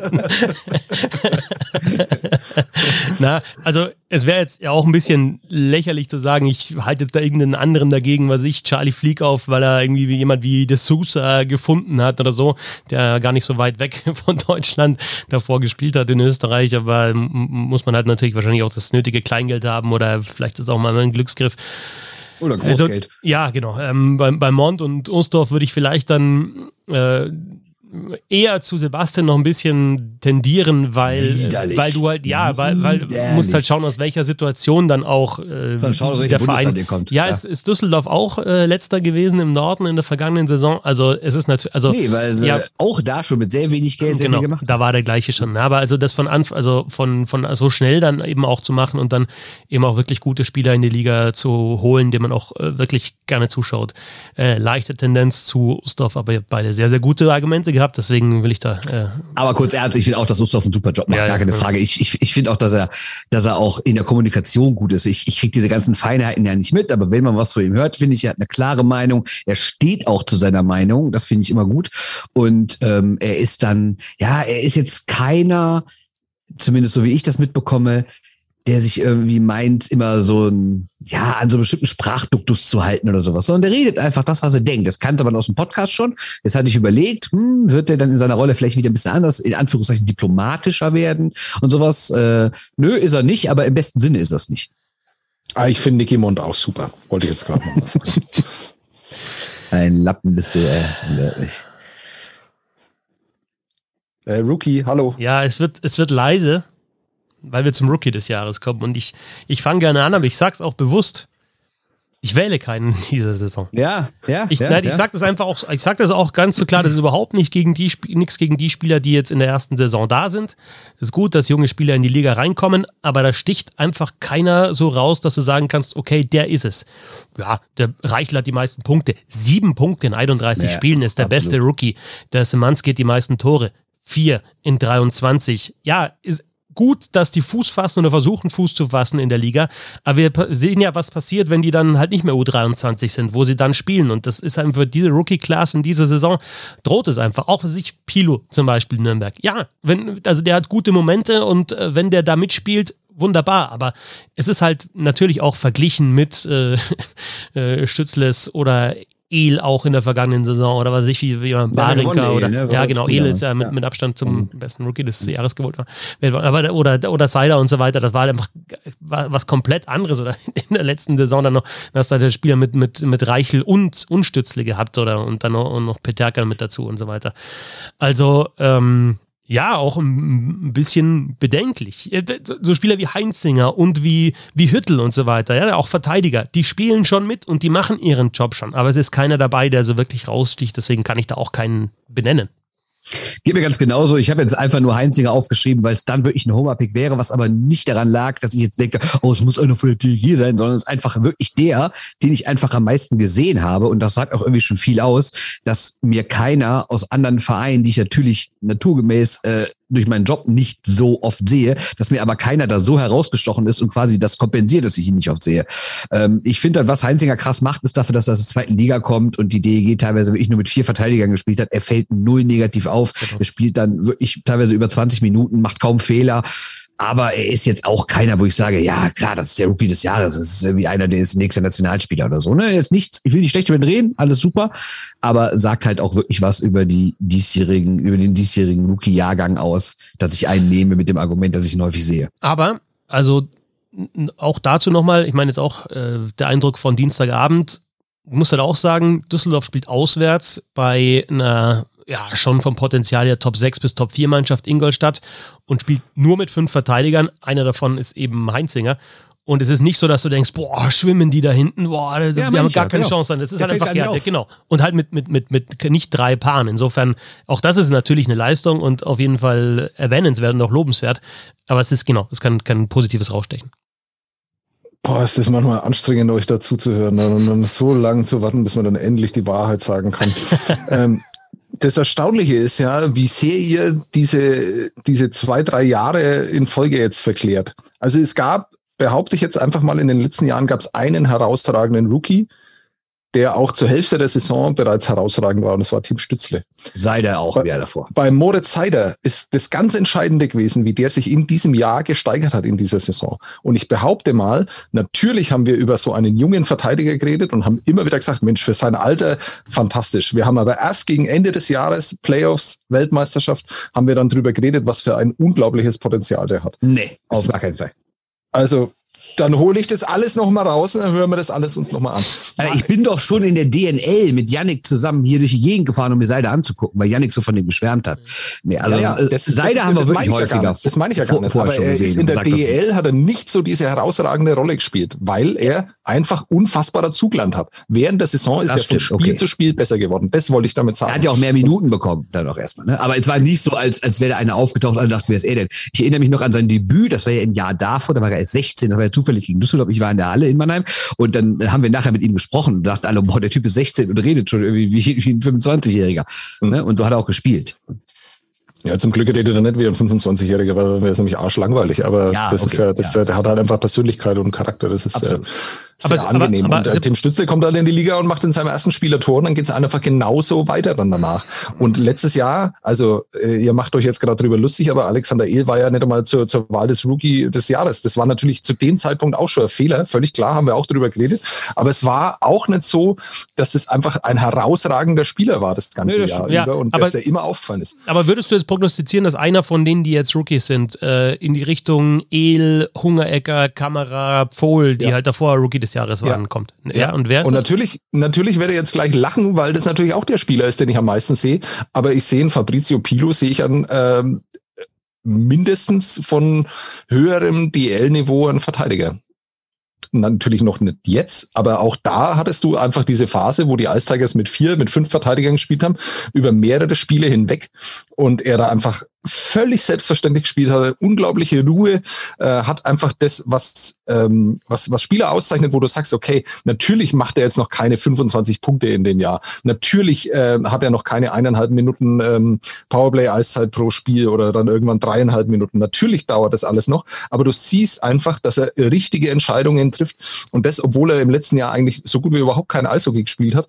Und ähm, es, es gibt Gründe einfach, warum NHL-Scouts da sind, um den anzuschauen und bei dem sehe ich tatsächlich ein sehr großes Potenzial. Ich rede nicht von, von Moritz Heider, das ist äh, ein Jahrhundertereignis aus deutscher Sicht, aber äh, das ist ein Verteidiger, wie wir ihn in Deutschland schon des Längeren nicht mehr aber, hatten und vor allem mit Potenzial auch eben offensiv dann auch Akzente zu setzen. Aber das ist doch genau der Punkt, über den wir auch sprechen. Also ich sage jetzt auch nicht, dass die alle in der Versenkung verschwinden, aber es ist einfach, ich habe mich einfach so schwer getan, da einzuwählen, weil einfach, also da könntest du genauso sagen, also die, die Argumente für Heinzinger waren jetzt genauso da und tatsächlich war, ohne dass es jetzt mit Nürnberg und Düsseldorf was zu tun hat, waren die zwei auch die zwei, die ich, die ich, die ich da hatte, weil es Verteidiger sind, die in dem Alter eben schon einfach mitspielen.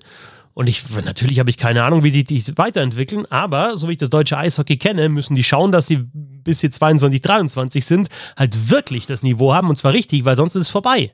Und das ist halt doch das, das Problem. Du hast diese U23-Regel und hast dann so Spieler drin, die vielleicht noch ein bisschen brauchen, um sich zu entwickeln und vielleicht auch Potenzial haben. Aber die haben eben nur ein Fenster von zwei, drei Spielzeiten mit Eiszeit von, Pilo hat jetzt so um die 14 Minuten, glaube ich. Ne?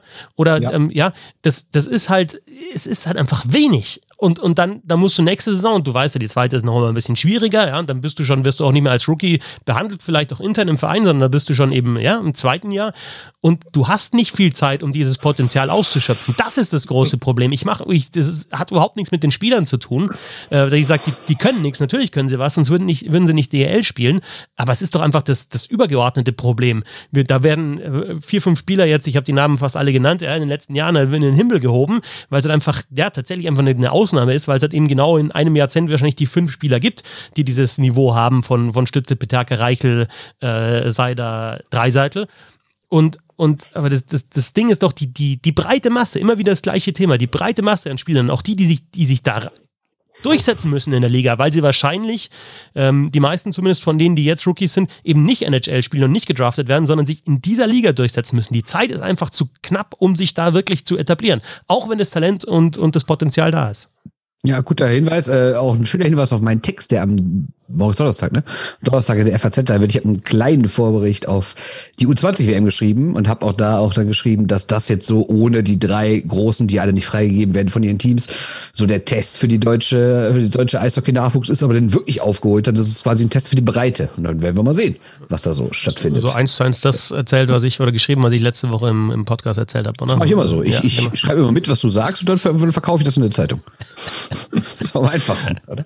Aber ich finde es trotzdem interessant. Natürlich hast du mit allem recht, was du da sagst. Nur wenn du dann sagst, dass ähm, für einen 19 Jahre alten Verteidiger, der 18 war zu Saisonbeginn, dass 14 Minuten Eiszeit äh, zu wenig sind, ja, also dann äh, frage ich mich selber, was du für Ansprüche dann hast. Das äh, erstens mal gab es sowas ja früher überhaupt gar nicht, ähm, also lange Zeit überhaupt gar nicht. Und auch äh, ansonsten, sagen wir mal, Verteidiger, die 14 Minuten Eiszeit bekommen haben in den letzten Jahren und noch keine 20 waren. Also da kommst du auf nicht viele. Also ich weiß nicht, also ich will jetzt nicht äh, Pilou bis zum letzten verteidigen, aber ähm, ich finde es schon außergewöhnlich, was da passiert. Muss man halt vielleicht einfach mal ein bisschen genauer hinschauen. Wird er das in einer Nicht-Corona-Saison mit ähm, wenigen Ausfällen in der Verteidigung auch bekommen? Ja, er hat ja auch in der Zeit, wo, wo sieben Verteidiger da waren, hat er ja auch Powerplay gespielt. Also ähm, das liegt halt natürlich auch am Trainer. Also Tom Rowe ist schon auch einer, der dem es auch völlig egal ist, ähm, ob der aus Ontario oder aus äh, Wisconsin kommt. Ähm, der setzt sie halt auch einfach ein. Ähm, aber der ist, ist halt auch einer, ein Trainer, der halt einfach auch sieht, dass da Potenzial da ist und äh, das will er freisetzen. Und wenn der das äh, aber nicht gleich zeigen würde, dann würde er ihn auch nicht spielen lassen. Also das ist schon so eine Wechselwirkung, die sich da ergibt. Ja, vielleicht bin ich tatsächlich ein bisschen verwöhnt, aber also es ist schaust halt auch, also du schaust natürlich bei den Verteidigern nicht nur auf die Statistik, sondern auch, wie spielen sie das? Und nochmal, ich habe die Herren Heinzinger und Pilu und zum Beispiel auch Hüttel ja auch angesprochen, ähm, die, die teilweise auch eine, aus einer unteren Liga kommen, aus der DL2 mit Heinzinger und Hüttel oder halt wie bei Pilu sehr, sehr jung sind. Ähm, aber ja, es ist halt keiner, der, der eben groß raussticht. Und aber dann, ich glaube, es wird ein, also es wäre dann für mich auch ein Verteidiger einfach in der Saison. Es ist einfach äh, da von Stürmern, das ja, ist dann vom Scoring doch einfach zu wenig. Ja, absolut. So, 23, sieht es ein bisschen besser aus. Ich fange mal an diesmal wieder. Ähm, mein Mann, diesmal nehme ich nicht den Homer-Pick, was man eigentlich denken könnte, ich würde das in El nehmen. Ich finde zwar, spielt eine gute Saison, aber ich finde, Tim Wohlgemuth ist trotzdem noch einen Schritt weiter. Ähm, ich finde ihn stärker, vielleicht liegt es auch an den Mitspielern und der Mannschaft und so, aber er ist nicht umsonst der Punktbeste, hat auch den deutlich besseren Corsi-Wert und ähm, ist auch so, finde ich. Ich finde, wenn du ihn auf dem Eis siehst, wirkt er gar nicht mehr wie ein U23-Spieler. Es kann vielleicht an seiner Statur liegen, aber er ist sehr selbstbewusst, finde ich, ähm, zieht zum Tor. Also ich finde, Tim Wohlgemuth ist aktuell der beste U23-Spieler in dieser Liga. Ja, eine Ergänzung, bevor es der Christoph macht. Äh, bei mir ist auch Tim Wohlgemuth, mm, aber eigentlich aus einem anderen Grund, weil das der prominenteste Transfer war oder der erste, der, wo man so wirklich gesagt hat, nee, jetzt bitte wirklich Mannheim, jetzt schon muss es sein. Ähm, und das bringt natürlich auch ein bisschen Druck mit sich. Und wie er damit umgeht und wie er das auf dem Eis umsetzt, äh, ist einfach bemerkenswert. Ähm, ist ganz wichtiger Spieler jetzt schon in Mannheim äh, schießt Gamewinner am laufenden Band. Also äh, richtig guter Mann. Ich glaube, da gibt es tatsächlich ähm, keine andere Wahl. Ja, ich habe also ich habe deswegen eine andere Wahl, weil ich äh, grundsätzlich, also mein, mein, mein erster Gedanke war eigentlich, wir müssen doch auch über die Spieler sprechen und da geht es wieder um das Thema, wer macht den nächsten Schritt, die eben ihre zweite Saison bestreiten. Bernd, du hast es dann nur 23 Spieler genannt und deswegen würde ich jetzt auch sagen, dass Wohlgemut weiter ist, aber du musst auch sagen, dass Wohlgemut seine vierte volle DL-Saison spielt und Alexander Ehl eben seine zweite. Und diese Entwicklung, ich will nicht sagen, es ist nicht wohlgemutet, U23 ist Quatsch, aber um das nochmal zu sagen, wer spielt die beste zweite Saison, klar, Wohlgemut spielt nicht seine zweite, deswegen ist er da raus, aber nur zu sagen, wie, wie El halt nochmal einen Schritt gemacht hat, jetzt schon zwei Tore mehr als in der kompletten vergangenen Saison und ihn einfach auch zu sehen, welche Ruhe er an der Scheibe hat und ja, dass er, dass er kaum Fehler macht, jetzt auch in dem Spiel gegen Ingolstadt, der, der, ist, der nimmt dann teilweise einen Check, um den, um den, um den Puck noch an den Mann zu bringen, also der, der hat schon oft die richtige Lösung. Und das, das finde ich auch ganz cool. das sind aber auch zwei Spiele mit Wohlgemut und El, die ja, die, die möglicherweise der Liga auch länger einfach erhalten bleiben und bei denen du aber sagen kannst, die werden sich zu, zu richtig guten DL-Spielern auch weiterhin entwickeln oder sind es schon. Ähm, das, das Wohlgemut, ja, der ist auch vom Typ her einfach recht lässig, sind sie übrigens beide, El finde ich auch, und auch auf dem Eis unglaublich abgezockt schon. Logisch, also wenn wir U23 gehen, ist es Wohlgemut, wenn wir das machen, was ich ursprünglich im Kopf hatte, nämlich ihm zu sagen, so Sophomore Year, dann ist es El vor Barinka. So wollte ich es auch sagen. Das weil Barinka dann eben auch sein, seine zweite Saison spielt, auch wenn er ein bisschen besser scored, also oder, oder ähnlich scored wie El. Ähm, ja, der gefällt mir und was mir auch gefällt, ist, dass eben diese beiden, El Barinka bei Wohlgemut ist es klar, aber dass, dass El Barinka halt eben auch die Eiszeit bekommen und auch die Situation bekommen, um zu zeigen, was sie, was sie können und auch in richtigen Situationen eingesetzt werden. Und ähm, das mag dann auch wieder damit zu tun haben, dass, dass, dass vielleicht halt einfach kein Geld für einen Kontingentspieler da ist, der ihn den Platz wegnimmt. Aber dennoch, das, das ist die Entwicklung, die ich sehen will, dass du dann einen Spieler hast, der wird in der ersten Saison erkannt, das ist ein guter Rookie, der hat Potenzial. Und in der zweiten Saison siehst du dann, okay, dann spielt er halt nicht äh, vierte Reihe in der zweiten Saison, sondern er spielt dann eben auch Top 6 und, und Special Teams. Ja, schön zusammengefasst. Wer macht weiter mit der positiven Überraschung? Ja, da habe ich meinen, da ich meinen, meinen Hot Take, den, den bringe ich jetzt natürlich. Die äh, positive Überraschung meiner Meinung nach in dieser Saison sind die Bietigheim Steelers. Das hört sich jetzt auf den ersten Moment total komisch an, weil die sind Tabellenletzter und krebsen da unten rum. Aber wenn man sich das Ganze mal so ein bisschen ja, auftrennt, spielen die eigentlich eine wirklich gute Saison. Sie haben zwischenzeitlich äh, Sami Aito Kallio nicht gehabt als Nummer 1 Torwart, auf den sie natürlich angewiesen sind, haben in dieser Phase, wenn mich nicht alles täuscht, ein Spiel von elf gewonnen, als er gefehlt hat. Und wenn man sich anschaut, wenn er im Tor steht, haben die 27 Punkte in 18 Spielen geholt. Das sind genau 1,5 Punkte pro Spiel. Ich sage nicht, dass sie genau in dem gleichen Rhythmus auch Punkte geholt hätten in der Zeit, wo er ausgefallen ist, wenn er dabei gewesen wäre. Aber dennoch, das, die hätten mehr Punkte geholt und wir würden jetzt wahrscheinlich nicht vom Tabellenletzten sprechen. Und das ist ein Aufsteiger, der ja, wo ich mir am Anfang gedacht habe, ich mir den Kader angeschaut, okay, da sind halt einfach ein, ein paar Spieler in Rollen. Äh, also wenn man sagt, Mitchell Hurt ist jetzt nicht mehr da, aber Mitchell Hurt als, als, als Nummer 1 Center so oder mit Nummer 1 Center und Konstantin Braun als Nummer 1 Verteidiger. Äh, das sind einfach Spieler, die in keinem anderen oder fast keinem anderen Club in der Liga diese Rolle gehabt hätten. Und dann zu sagen, die etablieren sich so schnell, sind auch sehr, sehr gut gestartet bis zu der, diesem Ausfall von Alto Kallio. Also ist es für mich positiv überraschend, dass sie zu dem Zeitpunkt der Saison noch einen, einen mehr als realistischen äh, Anspruch auf den Klassenerhalt haben. Deswegen sind die Steelers mein positiv, meine positive Überraschung. Man muss natürlich auch sagen, ist die einzige Mannschaft, für die es jetzt überhaupt kein Beinbruch ist, äh, wieder abzusteigen. Und das, das merkt man auch, wenn man in Pietigheim ist. Äh, da ist jetzt, sind jetzt keine Unmutsbekundungen, auch wenn die ein paar Spiele hintereinander verloren haben, sondern die Fans wissen, das ist möglicherweise once in a lifetime oder halt einfach, ja, das sind, die sind Außenseiter in fast jedem Spiel. Also genießen sie es. Aber trotzdem, also das ist, das ist wirklich gut, was die machen und auch wie die, wie die Mannschaft dann teilweise noch zusammengespielt ist und wie äh, Spieler, die die letzte Saison auch in der DL 2 waren, halt das, das auch in der DL jetzt natürlich nicht in, in, im, auf dem gleichen Niveau spielen wie die Liga unten, aber trotzdem, äh, trotzdem das angepasst haben.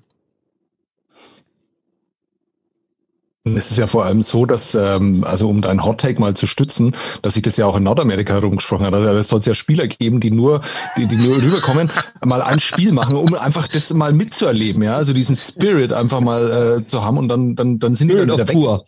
Ja, genau. Das und ist so das bitter. Finde ich, find ich, auch schade. Aber ganz ehrlich, also auch die Pressemitteilung dann zu sagen, ja, er war einfach weg. Also das ist, also ist unglaublich. Wie so ein Autoschlüssel, ne? War weg. Fand ich auch gut, ja.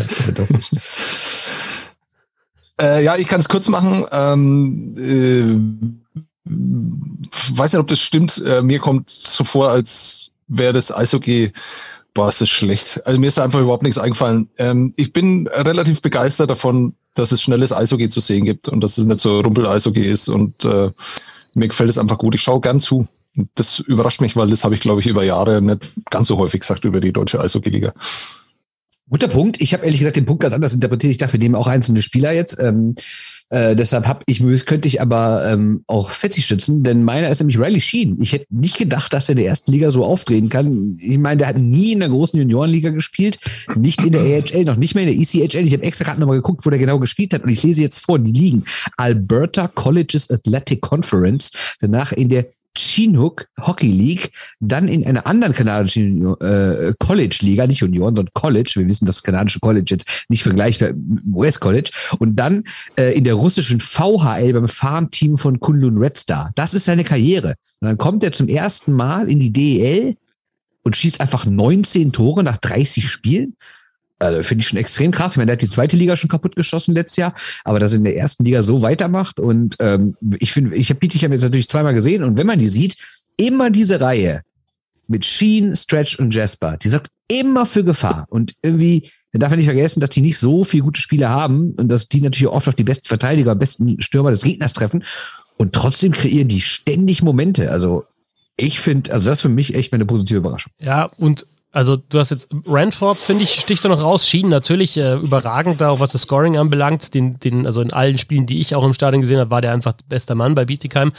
Aber dann hast du halt auch sowas wie, und das stützt dann vielleicht wieder meine Aussage, so ähm, Zintek, Preibisch und da hat dann teilweise äh, Verteidiger René Schofs hat dann da Center gespielt in der Reihe mit seinen 36 Jahren. Und äh, also da ist dann vielleicht nicht so mega viel rausgekommen, aber da war Tempo drin und irgendwie, ich finde das sympathisch. Mir hat, mir hat das Spaß gemacht. Herr Böhm, fangen Sie mal an mit negativen Sachen. Äh, ja, da bin ich jetzt natürlich auch recency biased und will halt einfach auch nur meinen Spruch, äh, Mala ist nur einmal im Jahr anbringen. Ähm, äh, äh, passt natürlich jetzt dann auch, also ich, ich, ich versuche es mal herzuleiten. Ja, also es geht um eine negative Überraschung. Ich bin davon ausgegangen, weil das einfach seit Jahren in Köln überhaupt nicht funktioniert, dass es auch diesmal nicht funktioniert, dass man halt mal sagt, okay, äh, jetzt wollen wir mit so, mit so einem Pat Maroon äh, Hockey in der DL Erfolg haben, holen dann einfach nur lauter Büffel äh, und äh, legen gar nicht mehr so viel Wert drauf äh, auf Eishockeyspieler. Ähm, und ich hätte nicht gedacht, dass das funktioniert. Es funktioniert aber. Also wenn man da so Silov, äh, Toureson äh, und Hauden holt, ähm, dann weiß man ziemlich genau, was da für Eishockey rauskommen kann. Das funktioniert aber und äh, ich glaube, dass man das äh, an 14 Standorten ziemlich scheiße findet, aber wenn man Köln-Fan ist, kann man, glaube ich, ganz gut damit leben. Ähm, ja, das ist meine negative Überraschung. Aber ist es jetzt das eine Spiel ähm, oder grundsätzlich die Nee, Saison? also ich kann ja nur, ich natürlich äh, habe ich vielleicht mal zehn Minuten von einem anderen Spiel gesehen, ansonsten rede ich von den drei Spielen gegen die Ice Tigers. Und äh, also ich meine, äh, das ist ja sehr offenkundig. Vielleicht liegt es natürlich auch daran, dass sie mit den Ice Tigers einen Gegner haben, der halt äh, sehr klein ist und sehr schnell und sehr schmächtige Spieler halt hat. Also die haben halt einfach nicht die Statur äh, der Kölner Haie und dass das dann vielleicht umso mehr auffällt, dass sie versuchen einfach mit körperlichem Eishockey ähm, die einzuschüchtern. Aber das war war gestern so, das war in Köln zweimal so, dass da halt viele Hits werden halt dann einfach mit absoluter Konsequenz äh, zu Ende gefahren, sind dann oft so an der, an der Grenze dazu, late zu sein. Ähm, es ist auch alles okay. Also ich, ich finde, das ist äh, damit kann man gut leben. Das ist Eishockey, was man in Nürnberg über Jahre gesehen hat. Ähm, da hätte ich mich dann auch nicht drüber beschwert. Ich beschwere mich auch nicht drüber. Ich hätte nur einfach nicht gedacht, äh, dass, dass das noch funktionieren kann. Es hatte dann nur die Frage, wie lange es noch funktioniert und ob es in den Playoffs dann auch funktioniert. Gestern war es so, dass es dann halt eine Strafe gegeben hat und dann hat es halt plötzlich nicht mehr funktioniert, weil sie dann wirklich diese Aggressivität dann genommen äh, bekommen haben und dann kommen sie halt dann immer zurück. Ähm, aber ja, also es ist ein bisschen komisch hergeleitet, aber ich wollte das Thema irgendwie mit reinbringen. Ähm, man, hätte es bei positiver Überraschung genauso ähm, sehen können, mhm. wenn man eben Köln-Fan ist. Ja, aber ist mir auch schon aufgefallen, äh, war ja auch zum Beispiel bei dem 1-6 glaube ich, gegen Düsseldorf so, dass die Kölner da im ersten Drittel einfach nur auf Körper gehen, überhaupt den Puck war denen völlig egal und sie haben dann auch diverse Strafzeiten bekommen. Äh, ich finde auch, dass sie sehr körperlich spielen, äh, habe ich grundsätzlich auch kein Problem mit, wenn es eine gewisse Grenze eingehalten, wenn eine gewisse Grenze eingehalten wird. Sie sind aber halt oft drüber und gab ja auch so, so Momente, wo dann abgepfiffen und es gibt auch mal einen Crosscheck in die, wie heißt immer so schön, in die kurze Niere, wie nennt man, wie nennt man das immer noch? Keine Ahnung. Auf jeden Fall, äh, alles nicht so nett, ehrlich gesagt, wie da manchmal gespielt wird. Aber zum Netzsein sind sie auch nicht da. Äh, soll ich gleich weitermachen mit meiner negativen Überraschung oder willst du es? Nee, kannst, kannst. Ja. Ich, äh, ich wollte nur, nur kurz einhaken, dass, also klar, weil jetzt haben, sie, haben wir sie bei der negativen, aber was, was, was eben äh, den, den sportlichen Erfolg anbelangt, ist Köln natürlich eine positive Überraschung. Ne? Mit, mit Top 6 aktuell hätte ich nicht gedacht worden. Also 6 vielleicht schon, aber die waren ja vorher sogar mal mit Kontakt zu äh, Top 4, haben sie jetzt auch noch. Also hätte ich nicht gedacht. Ja, gebe ich dir recht, aber man damals, als sie auch so gefeiert wurden, war natürlich auch immer so, dass sie ein bisschen Glück hatten mit dem Spielplan, dass sie dann auch oft auf Mannschaften getroffen sind, die nicht unbedingt komplett sind. Und dann hieß es ja so, hm, warten wir noch mal ein paar Wochen ab, dann kommen nämlich noch mal ein paar fittere Gegner und ein paar vollere Gegner. Und wenn man jetzt guckt, aus den letzten sechs Spielen fünf verloren. Also ja, ich finde auch noch, Köln ist grundsätzlich eine positive Überraschung, aber ist jetzt auch nicht so, als würdest du sagen, boah, die sind ja überragend, das sind die alten Haie wie aus den mittleren 2000ern oder, oder aus dem mittleren Jahrzehnt und äh, die hatten halt zwischendurch auch ein Corona-Problem, ne? Dürfen wir nicht ganz Genau, und dann hatten sie nämlich ihr eigenes Corona-Problem und dann sah es direkt ganz anders aus. Ne? Plus dann jetzt die Spieler, die abgestellt wurden für die kanadische Nationalmannschaft. Ähm, ja.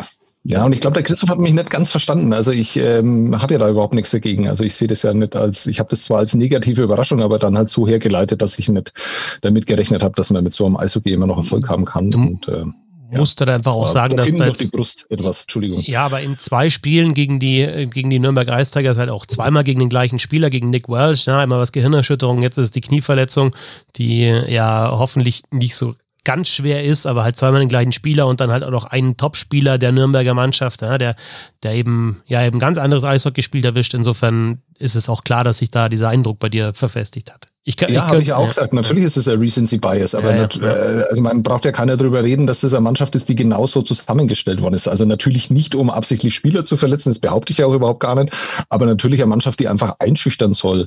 Und ähm, ja, das hat halt zeitlang gut funktioniert. Jetzt muss man sehen, wie lange das noch so geht. Ja. So, also meine negative Überraschung ist aber wieder ein Spieler, nämlich einer, von dem ich mir echt viel versprochen habe, Patrick Lund ich meine, jahrelang mehr als 20, teilweise 30, sogar 40 Punkte noch mehr in Schweden gemacht, KHL gespielt. Und ich dachte wirklich, Schwenning hätte damit so ein Kuh gelandet. Aber der rafft ja gar nichts. Also null Tore, ein Assist nach 25 Spielen. Sein letzter Punkt war Mitte September. Und jetzt ist ja schon gerade die Debatte, dass er wohl wieder in die Heimat gehen äh, könnte. Ein Team will ihn haben. Schwenning ist wohl auch nicht ganz abgeneigt, was man so liest, dass er geht, braucht aber erstmal Ersatz. Also das Kapitel wird wohl bald wieder beendet sein. Und dann, also im Verhältnis dazu, ich weiß noch, wie wir alle vor der Saison dachten, boah, Schwenning, guck mal, wie die alles holen da. Und dann, und dann auch diesen Lund. Und dann die, guck mal die auf die Zahlen aus Schweden. Das, das ist ja echt gar nichts. Also es mich selten an so einen Bast erinnern, der mit so viel Vorschusslorbeeren gekommen ist im Verhältnis dazu, was er jetzt reißt. Von äh, Craig Fischer, damals bei den Kölner Haien, kam mit äh, 72 Toren oder 76 aus der, aus der International Hockey League. Und naja, aber klar, da wisst ihr natürlich nicht, von was ich rede. Ist, ist egal. War da eben Brian, Brian Labler mal in Ingolstadt und so? Also zumindest äh, das heißt Torschützenkönig aus Österreich hat dann überhaupt nicht funktioniert. Ähm, ich finde aktuell, also du hast natürlich von den Zahlen her recht, Bernd. Ich glaube bloß, dass wir vorsichtig sein müssen in dieser Zeit, ähm, weil wir nicht wissen, was da ja. dahinter steckt. Ne? Also es ja, kann, sehr, kann ja, ja, Sehr guter Hinweis, hast du recht. Kann ja, kann natürlich mit Covid irgendwie zu tun sein, entweder mit Fitness zu tun haben, mit Fitness oder halt einfach, ja, diese Krankheit äh, ist ja, wirkt sich ja nicht nur auf den Körper aus, sondern einfach auch. Ja, kann ja auch was irgendwas anderes Privates sein. Genau, ne? ja. Also, ähm, aber also ich war auch irgendwie jetzt von der Tabelle her dann auch bei Schwenningen eher, ja, weil die ja letzte Saison sich dann doch so in Richtung ja, Top Ten mal so äh, bewegt haben, auch wenn sie die Playoffs dann verpasst haben. Ähm, ich würde aber tatsächlich nochmal ein, ein größeres Fass aufmachen und dann sagen, ja, ich weiß, dass dieses System halt so ist, wie es ist, aber die negative Überraschung ist für mich, dass jetzt alle wieder überrascht sind, oh, wir müssen ja doch nochmal so eine komische Saison hinter uns bringen und oh, wir müssen vielleicht jetzt Spiele verschieben aus dem Dezember in den Januar und oh, im Januar geht gar nichts mehr. Also dieses, wir haben aus der Krise gelernt, was ja zu hören war und zu lesen war, sehe ich halt so groß nicht. Es ist halt einfach so weitergegangen wie immer Und jetzt bin ich gespannt, wie es dann die nächsten Wochen und Monate weitergeht. Und ich sitze da natürlich jetzt auf dem hohen Ross und habe keine Ahnung, wie es ist, einen DL-Club zu führen oder da die richtigen Entscheidungen zu treffen. Aber so wirklich was passiert ist im Sommer nicht, dass man sagt, okay, wir müssen auch damit rechnen, dass wir vielleicht mal unterbrechen müssten oder dass mal ein, zwei Monate gar keine Zuschauer wieder da sind. Logisch, alles Folge von dem, was von der Politik eben vorgegeben war und äh, man äh, die ganze Situation überhaupt nicht richtig einschätzen kann. Aber wenn ich eine Situation nicht einschätzen kann, dann muss ich mich halt, denke ich, ein bisschen zurücknehmen. Und also ich habe ja schon mal von so einem Fonds zum Beispiel gesprochen, dass du einen Krisenfonds vielleicht brauchst in der DEL, um halt eben diese Gemeinschaft, diese 14 oder 15 Teams äh, Gemeinschaft auch zu erhalten und dann auszugleichen zwischen Spitzenteams und, und schlechteren äh, Teams oder, oder finanziell schlechter gestellten Teams. Ich weiß nicht, ob ich da äh, komplett rumspinne, aber grundsätzlich müsste jede Mannschaft einfach äh, ein großes Interesse daran haben, dass eben halt zumindest mal so um die 12 bis 14 noch übrig bleiben jetzt nach dieser Saison. Und dann auch helfen, dass das so passiert. Und trotzdem kocht wieder in dieser DL, die ein Zusammenschluss aus allen Teams ist, jeder sein eigenes Süppchen und äh, klar, jeder kann auch äh, so in seinem Bundesland so ein bisschen sein eigenes Süppchen kochen, aber dieser komplette Zusammenhalt, den sehe ich nicht. Es preschen immer wieder Einzelne vor äh, von verschiedenen Teams. Manche sind lauter, manche halten sich komplett zurück, aber so mit einer Stimme wird da nicht gesprochen. Ja, ich, also ich, für mich muss man nicht immer mit einer Stimme sprechen, aber grundsätzlich gebe ich ja auch recht. Aber haben wir ja letzte Woche oder wann auch immer ja. schon mal größer besprochen, dass da irgendwie irgendwie so intern im Herbst für sich veranschlagt wurde, dass die Pandemie vorbei ist. Und das ist halt nicht. Ja, gut, finde ich nur seltsam, dass ihr das jetzt äh, auf DL-Manager ummünzt. Also ich meine, das in, genau in dieser Gesellschaft leben wir. Ja, also ja, das stimmt. Die sind nicht alleine. Das stimmt. Äh, das sind sie absolut nicht alleine. Ähm, ich glaube, so haben ganz, ganz viele Menschen in diesem Land äh, gelebt und gedacht. Ähm, und nur weil bei uns jetzt vielleicht mal drei äh, zusammentreffen, die tatsächlich auch nachweislich schon im Sommer gesagt haben, mal sehen, wie das im Herbst so wird. Und äh, wir können uns nicht vorstellen, dass das tatsächlich auch so weitergeht. Äh, also bei mir war das zumindest so, bei euch beiden beiden, glaube ich, auch, ähm, heißt es ja nicht, ähm, da, hat man halt ausnahmsweise mal Glück ähm, in, mit unserer Prognose oder in dem Fall dann ja eher Pech.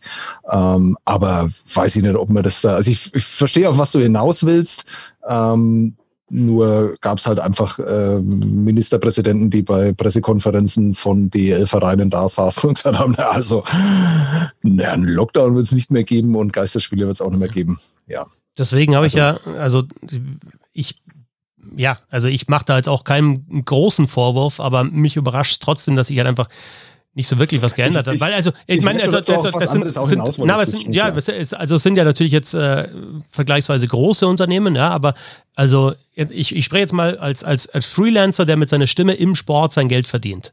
Als Einzelunternehmer, als Solo-Selbstständiger. Und äh, in dieser Zeit, wo mir dann klar geworden ist, okay, das, äh, da ist jetzt zwei, drei Monate Ruhe, mit dem du dein Geld verdient hast, finde ich, muss man sich dann schon Gedanken machen, gibt es vielleicht noch andere Möglichkeiten, ähm, mit dem, was man vielleicht kann, äh, sich zu orientieren und muss man sich vielleicht ein bisschen anders aufstellen.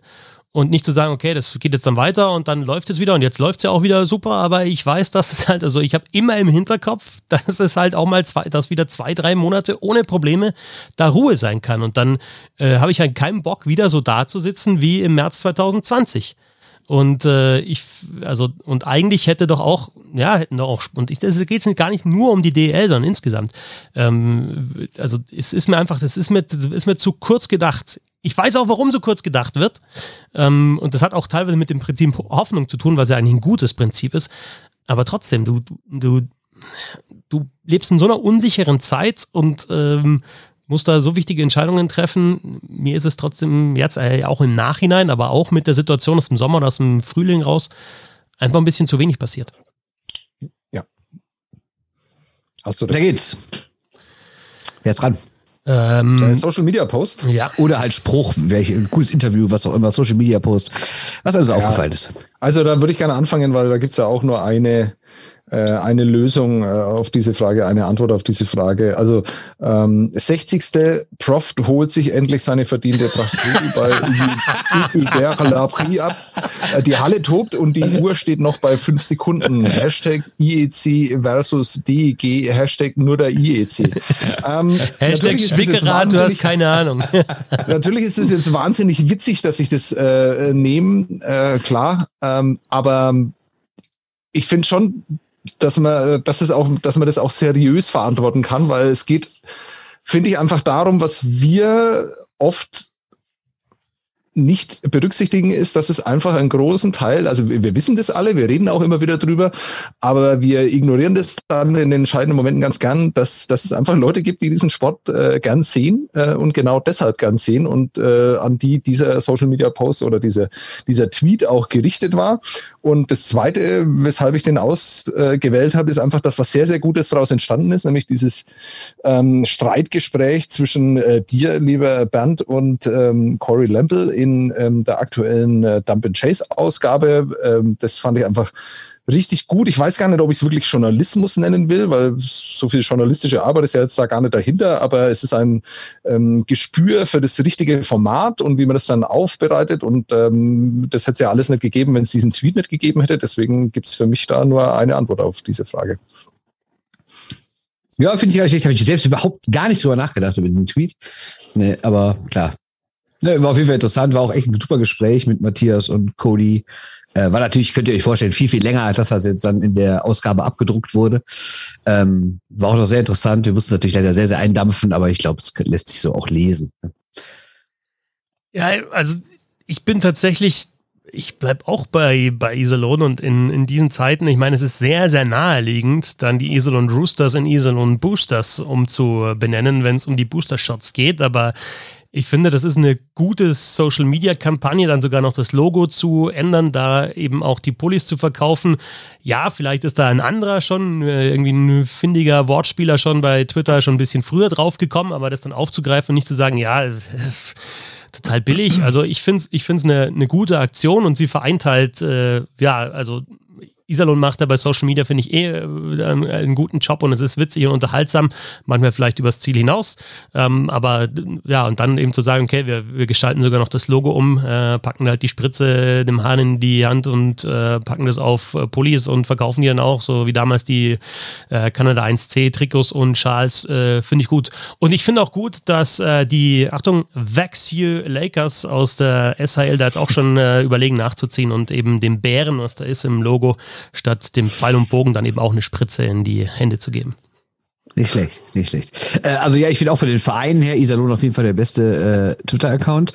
Äh, von den Spielern kann es aber nur einer sein, das ist Charlie Jacke. Ähm, fand ich wieder überragend bei dem Auswärtsspiel in Berlin, wo dann eine gute Freundin von ihm auf der Tribüne sitzt, ihm Mittelfinger zeigt, er zeigt den Mittelfinger zurück und dann postet er davon den, ja. den, den äh, Magenta-Clip und schreibt drüber, dass es irgendwie ein Skandal sei, dass er, dass er quasi irgendwie falsch, äh, oder das quasi nur die halbe Wahrheit wäre, postet dann noch dann ihren Instagram-Post drunter, wo sie ja ihm den Mittelfinger zeigt. Nee, herrlich. Also, wie gesagt, Charlie Jack hat ja früher schon großartige Aktionen gemacht, wenn er da um Planschbecken irgendwie auf dem Balkon sitzt oder wenn er irgendwelche, irgendwelche Songs aus einer Ukulele spielt. Äh, ja, bester Mann auf jeden Fall, Charlie Jack, definitiv. Findet ihr nicht auch, dass wir da so dann Spielern einfach ein bisschen mehr brauchen? Klar, ich würde jetzt auch sagen, dass in, in Nordamerika, gut, da hast du zum Beispiel irgendwie einen Roberto Luongo, der halt da einfach legendär ist. Ähm, weißt auch nie, ob er da selber dahinter steckt oder vielleicht doch eine Agentur, aber einfach so ein bisschen sich mehr selber auf, auf den Arm zu nehmen und äh, ja, eine also das sind ja dann doch größtenteils einfach auch äh, äh, privilegierte Leute, die das ganze ja dann vielleicht zumindest bei Social Media nicht ganz so ernst sehen könnten. Und, und Janke ist halt einer, der das, der das einfach so macht, aber die, die meisten sind da dann doch ja einfach, ja, nehmen das natürlich als Werbeplattform, ist ja auch völlig okay. Aber ein bisschen mehr Pfiff könnte schon dahinter kommen. Ja, bin ich aber ein bisschen zwiespältig, weil ich finde, äh, dann muss die Person aber auch lustig sein. Weißt du, bei Janke lache ja, okay, ich, ja. weil ich weiß, dass er ein cooler Typ ist und dass er Witze macht. Aber willst du jetzt von, ich nenne jetzt keinen Namen, aber von irgendeinem langweiligen Typen, der nichts zu melden hat, willst du da jetzt alle fünf Wochen irgendwie einen Witz abgeschrieben aus einem Witzebuch für Kinder oder irgendwie oder sowas Pseudo? Also ich finde, das, das kann nicht kommen. Ich finde, der Social Media Auftritt muss einfach authentisch sein, auch wenn das ein ganz schlimmes Wort ist, aber muss er sein. Und wenn jemand witzig ist, dann kann er auch da witzig sein jemand nicht witzig ist, braucht er nicht auf witzig zu machen. Ja, Aber grundsätzlich gebe ich dir recht, dass man auch ein bisschen mehr sich mal selbst auf den Arm nehmen kann, dass man nicht alles immer so bierernst nehmen muss in diesem Sport. Jo. Haben wir noch eine Kategorie, Most Fun to Watch. Boah, und was ist mit Most Improved? Habe ich mir auch noch aufgeschrieben. Most Improved. Das wurde wieder rausgestrichen, aber, aber dann mach du alleine Most Improved. Oh, ich krieg nichts mit hier. Ich krieg nichts mit hier. das ist ja so leicht. Ihr hättet auch alle die gleiche Antwort gehabt. Ich, ich sage nur, ich lese nur ein paar Zahlen vor. 42, dann hat er ein bisschen Verletzungsprobleme gehabt, dann 48, 42, 52, 45. Ups, Fünf. Was war denn da mit Mike Connolly los? Habt ihr das mal irgendwo nachgelesen? Also ja, vielleicht verrückt, ne? ist es auch eine Geschichte, die, äh, die man gar nicht nachlesen will oder die niemand aufschreiben will. Man weiß es ja tatsächlich nicht und man muss da echt vorsichtig sein. Aber fünf Punkte für Mike Connolly in einem Jahr ja, ist doch erstaunlich. Jetzt hat er 33. Naja. Das stimmt. Also, das ist wirklich krass. Also ich ja, hätte auch Connolly hier stehen. Ja, aber ich hätte noch, also für Most Improved, also auch jetzt wieder letzter Eindruck natürlich äh, Ingolstadt-Spiel, aber ähm, zum Beispiel so ein Justin Faser war für mich immer so, ja, der spielt halt da irgendwie so in der dritten Reihe seinen Stiefel runter und äh, er hat einen deutschen Pass und äh, tut halt da so Mittelklasse-Verein in der DL sicherlich gut, aber der hat 13 Tore, 16 Assists, äh, fast einen Punkt pro Spiel, also der steuert auf seine punktbeste Saison hin und bei Connolly äh, wissen wir natürlich, dass das ein super Scorer ist. Bei Faser war mir das nicht so bekannt und äh, ja, auch mal die Frage, mit wem spielt er zusammen? Das ist sicherlich auch eine, eine ganz gute Reihe, die sie auch eingespielt hat. Äh, gestern mal Storm verletzt, aber sonst mit DeFazio und Storm in Ingolstadt. Aber jetzt, äh, ja, mich dann schon überrascht, also wie man sich immer vor dem Spielen die Statistiken anschaut, dass der halt so gut scored. Most fun to watch. Komm, ich fange mal an, weil meins ist langweilig. Ich bin nämlich beleidigt. Äh, ich wollte, ich bin wirklich beleidigt, Neues. ernsthaft. Was ernsthaft. Neues. Nee, ja. sonst bin ich sehr, sonst bin ich selten beleidigt, aber diesmal bin ich echt beleidigt, weil ich hätte total Bock auf Fern Iskakov und dann spielt er 16 Minuten sechs am ersten Spieltag und wird rausgehauen und seitdem nicht mehr gespielt und das wäre der gewesen, auf den Most, über dem ich den Most Fun gehabt hätte, den zu watchen. Ähm, ja, ärgert mich und deshalb habe ich überhaupt keinen Spaß diese Saison. Äh, Entertainment-Faktor grundsätzlich natürlich Doug Shedden, ist der allergrößte. Den, den gucke ich an und bin gut gelaunt. Äh, äh, und Spieler sonst sonst, ja, ich finde Lessio ganz witzig, wenn er dann losstartet, aber trotzdem, ich bin beleidigt. Jetzt können wir bitte, unter der Kategorie soll das bitte stehen bleiben. Bernd ist beleidigt. wie ja diese Kategorien immer so interpretiert werden, dass man halt irgendwas erzählen kann. Natürlich. ja, aber sonst, also da genau den einen zu sagen und dann, nein, nur der Spieler, es ist nur du, die Mannschaft, ist ja auch Quatsch. Also deswegen ist ja Absicht eigentlich so gewesen, dass es in die Richtung Meinung geht. nicht verbieten. Ja, ja, das genau, sowieso. Deswegen hat er Bernd am meisten Spaß, einen Spieler zu beobachten, den er gar nicht beobachten kann. Eben, den habe ich auch keinen Spaß. Ja, gut. No fun to watch. Ja. No ah, fun at all. Hast du Nürnberger? Hast du ein T-Shirt? Egal.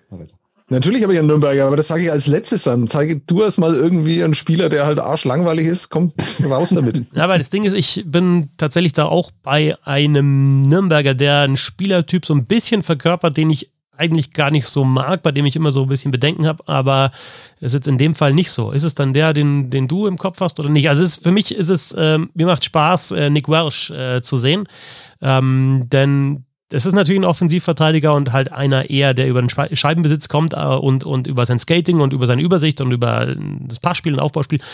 Aber es ist jetzt keiner, der, der eben nur nach vorne denkt, sondern das ist, finde ich, dann trotzdem noch ein solider Verteidiger und keiner, der jetzt irgendwelche ja, Harakiri-Aktionen bringt, sondern einer, der eben ja, das hat Hand und Fuß, was er macht. Und das war halt schon in ein paar Spielen so, dass der dann eben, dass du auch merkst, okay, jetzt ist die Schlussphase, Nürnberg braucht noch ein Tor, der braucht noch eine Aktion, dann geht es über Welch und der bringt die Scheibe nach vorne und das, das hat eben dann, äh, ja, auch, auch meistens einen Effekt. Deswegen, das macht mir Spaß, äh, eben mit dem im Hinterkopf, dass ich diese reinen Offensivverteidiger, die halt dann sagen, okay, dann ist die Scheibe weg, dann skaten die anderen zurück, ich äh, fahre zum Wechseln, dass ich die nicht so mag, aber bei Welch sehe ich jetzt äh, das nicht so. Ja, klar. Fetzer findet Leute geil, die nach hinten, die rückwärtsgewandt denken. Klar, normal. Gar kein Problem. Soll ich das jetzt noch, müssen wir darüber diskutieren nee, oder nee, nee, nee, nur jetzt, jetzt, jetzt, jetzt bist du immer noch beleidigt wegen Mischkakov? So nämlich. Ja, okay, gut. Dann bleib. Ich, ich, bin übrigens nicht beleidigt und das ist nicht der Grund, warum ich einen Nürnberger nehme, weil ihr ja erst merkt, was da in Nürnberg entsteht, wenn die halt mal wieder Dritter sind oder sowas, was jetzt äh, tatsächlich gar nicht mehr so unwahrscheinlich ist. Äh, vielleicht strafen sie mich Lügen und fallen jetzt auf den zwölften Platz wieder zurück, aber was da so entsteht, ist wirklich bemerkenswert, macht auch Spaß, da zuzuschauen. Und vor vier Wochen hätte ich, wäre ich vielleicht auch noch bei Nick Welch gewesen, vor 14 äh, Wochen gab es ja mal einen Text in den Nürnberger Nachrichten, wo drin stand, dass man auf Nick Welch mal so ein bisschen achten sollte. Habe ich gelesen, ähm, brillant. Äh, brillanter Text, ne? Und ähm, aber seitdem ist äh, Nick Welch abgelöst worden von einem, äh, bei dem ich mich äh, ernsthaft, also das nicht kokett, aber ich muss mich jedes Mal konzentrieren, wie der eigentlich heißt. Er heißt äh, Gregor McLeod. Ich habe immer einen Connor. Ich setze immer zu einem Connor an. Er heißt natürlich Gregor McLeod. Gregor McLeod. Gregor McLeod. Schaut auf diesen Spieler Nummer 89. Unglaublich eleganter Schlittschuhläufer. Schnell, wendig, äh, wie der gestern äh, die Kölner Haie da hinten auseinandergenommen hat. Okay, kann man jetzt sagen, ist nicht so schwer. Ähm, aber das ist wirklich ein unglaublich spaßiger Spieler, der selten mal einen Wechsel hat, wo er nicht zumindest mal was Außergewöhnliches probiert, wo er nicht äh, durch Kreativität, durch Schnelligkeit, durch Spielwitz auffällt. Ähm, ich glaube, da haben wir erst noch den Anfang gesehen und es würde mich sehr wundern, ähm, wenn der nächstes Jahr noch in Nürnberg zu sehen wäre, dann müssen wir dann auch sagen, dass äh, Stefan Ustorf da auch wieder einen sehr guten Job gemacht hat. Also Tyler Sheehy, der äh, auch gestern vier Punkte gemacht hat, der unglaublich äh, viel ähm, Tore macht und äh, auch äh, eine erstaunliche Verpflichtung ist. Äh, der hat dann noch Vertrag für nächstes Jahr, also ähm, den wird man noch länger sehen. Aber Gregor McLeod, also äh, schwedischer Manager, Schweizer Manager, die da nicht äh, schon ihr Augenmerk drauf gerichtet haben, die machen ihren Job nicht richtig. Most fun to watch. Ich sag zum Abschluss, ähm, most fun to hear. Muss jeder selber entscheiden, welcher Podcast das äh, für ihn ist. Äh, mir hat es sehr viel Spaß gemacht, in diesem Jahr euch zuzuhören, euch beiden. Da werde ich jetzt köpfig jetzt den Glühwein. Äh, und es wird ein bisschen besinnlicher, denn das war zumindest die letzte Ausgabe vor Weihnachten äh, des Roundtables. Ihr habt das mitbekommen. Wenn wir nicht jede Woche einen zusammenbringen, dann haben wir jetzt andere Formate und wollen natürlich regelmäßig über Eishockey sprechen hier. Aber das sind äh, immer immer schöne, ja, eineinhalb Stunden hier, macht sehr, sehr viel Spaß und äh, manchmal kommt inhaltlich ein bisschen mehr bei rum, manchmal ein bisschen weniger, aber es ist immer sinnvolle Zeit. Deswegen vielen Dank an dich, Bernd, und dich, Sebastian, für dieses Jahr Bissl Hockey.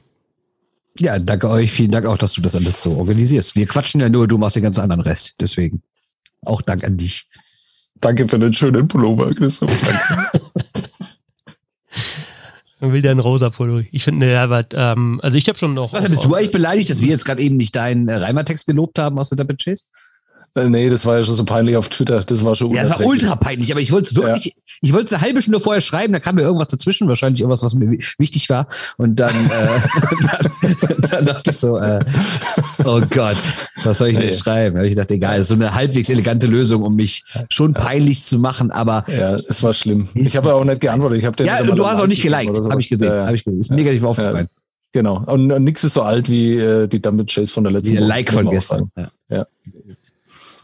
Bernd Spickerath, Sebastian Böhm, mein Name ist Christoph Fetzer. Wir wünschen euch frohe Weihnachten und wenn wir uns bis dahin nicht mehr hören, einen guten Rutsch. Vielen Dank fürs Zuhören und alles Gute, gesund bleiben. Servus.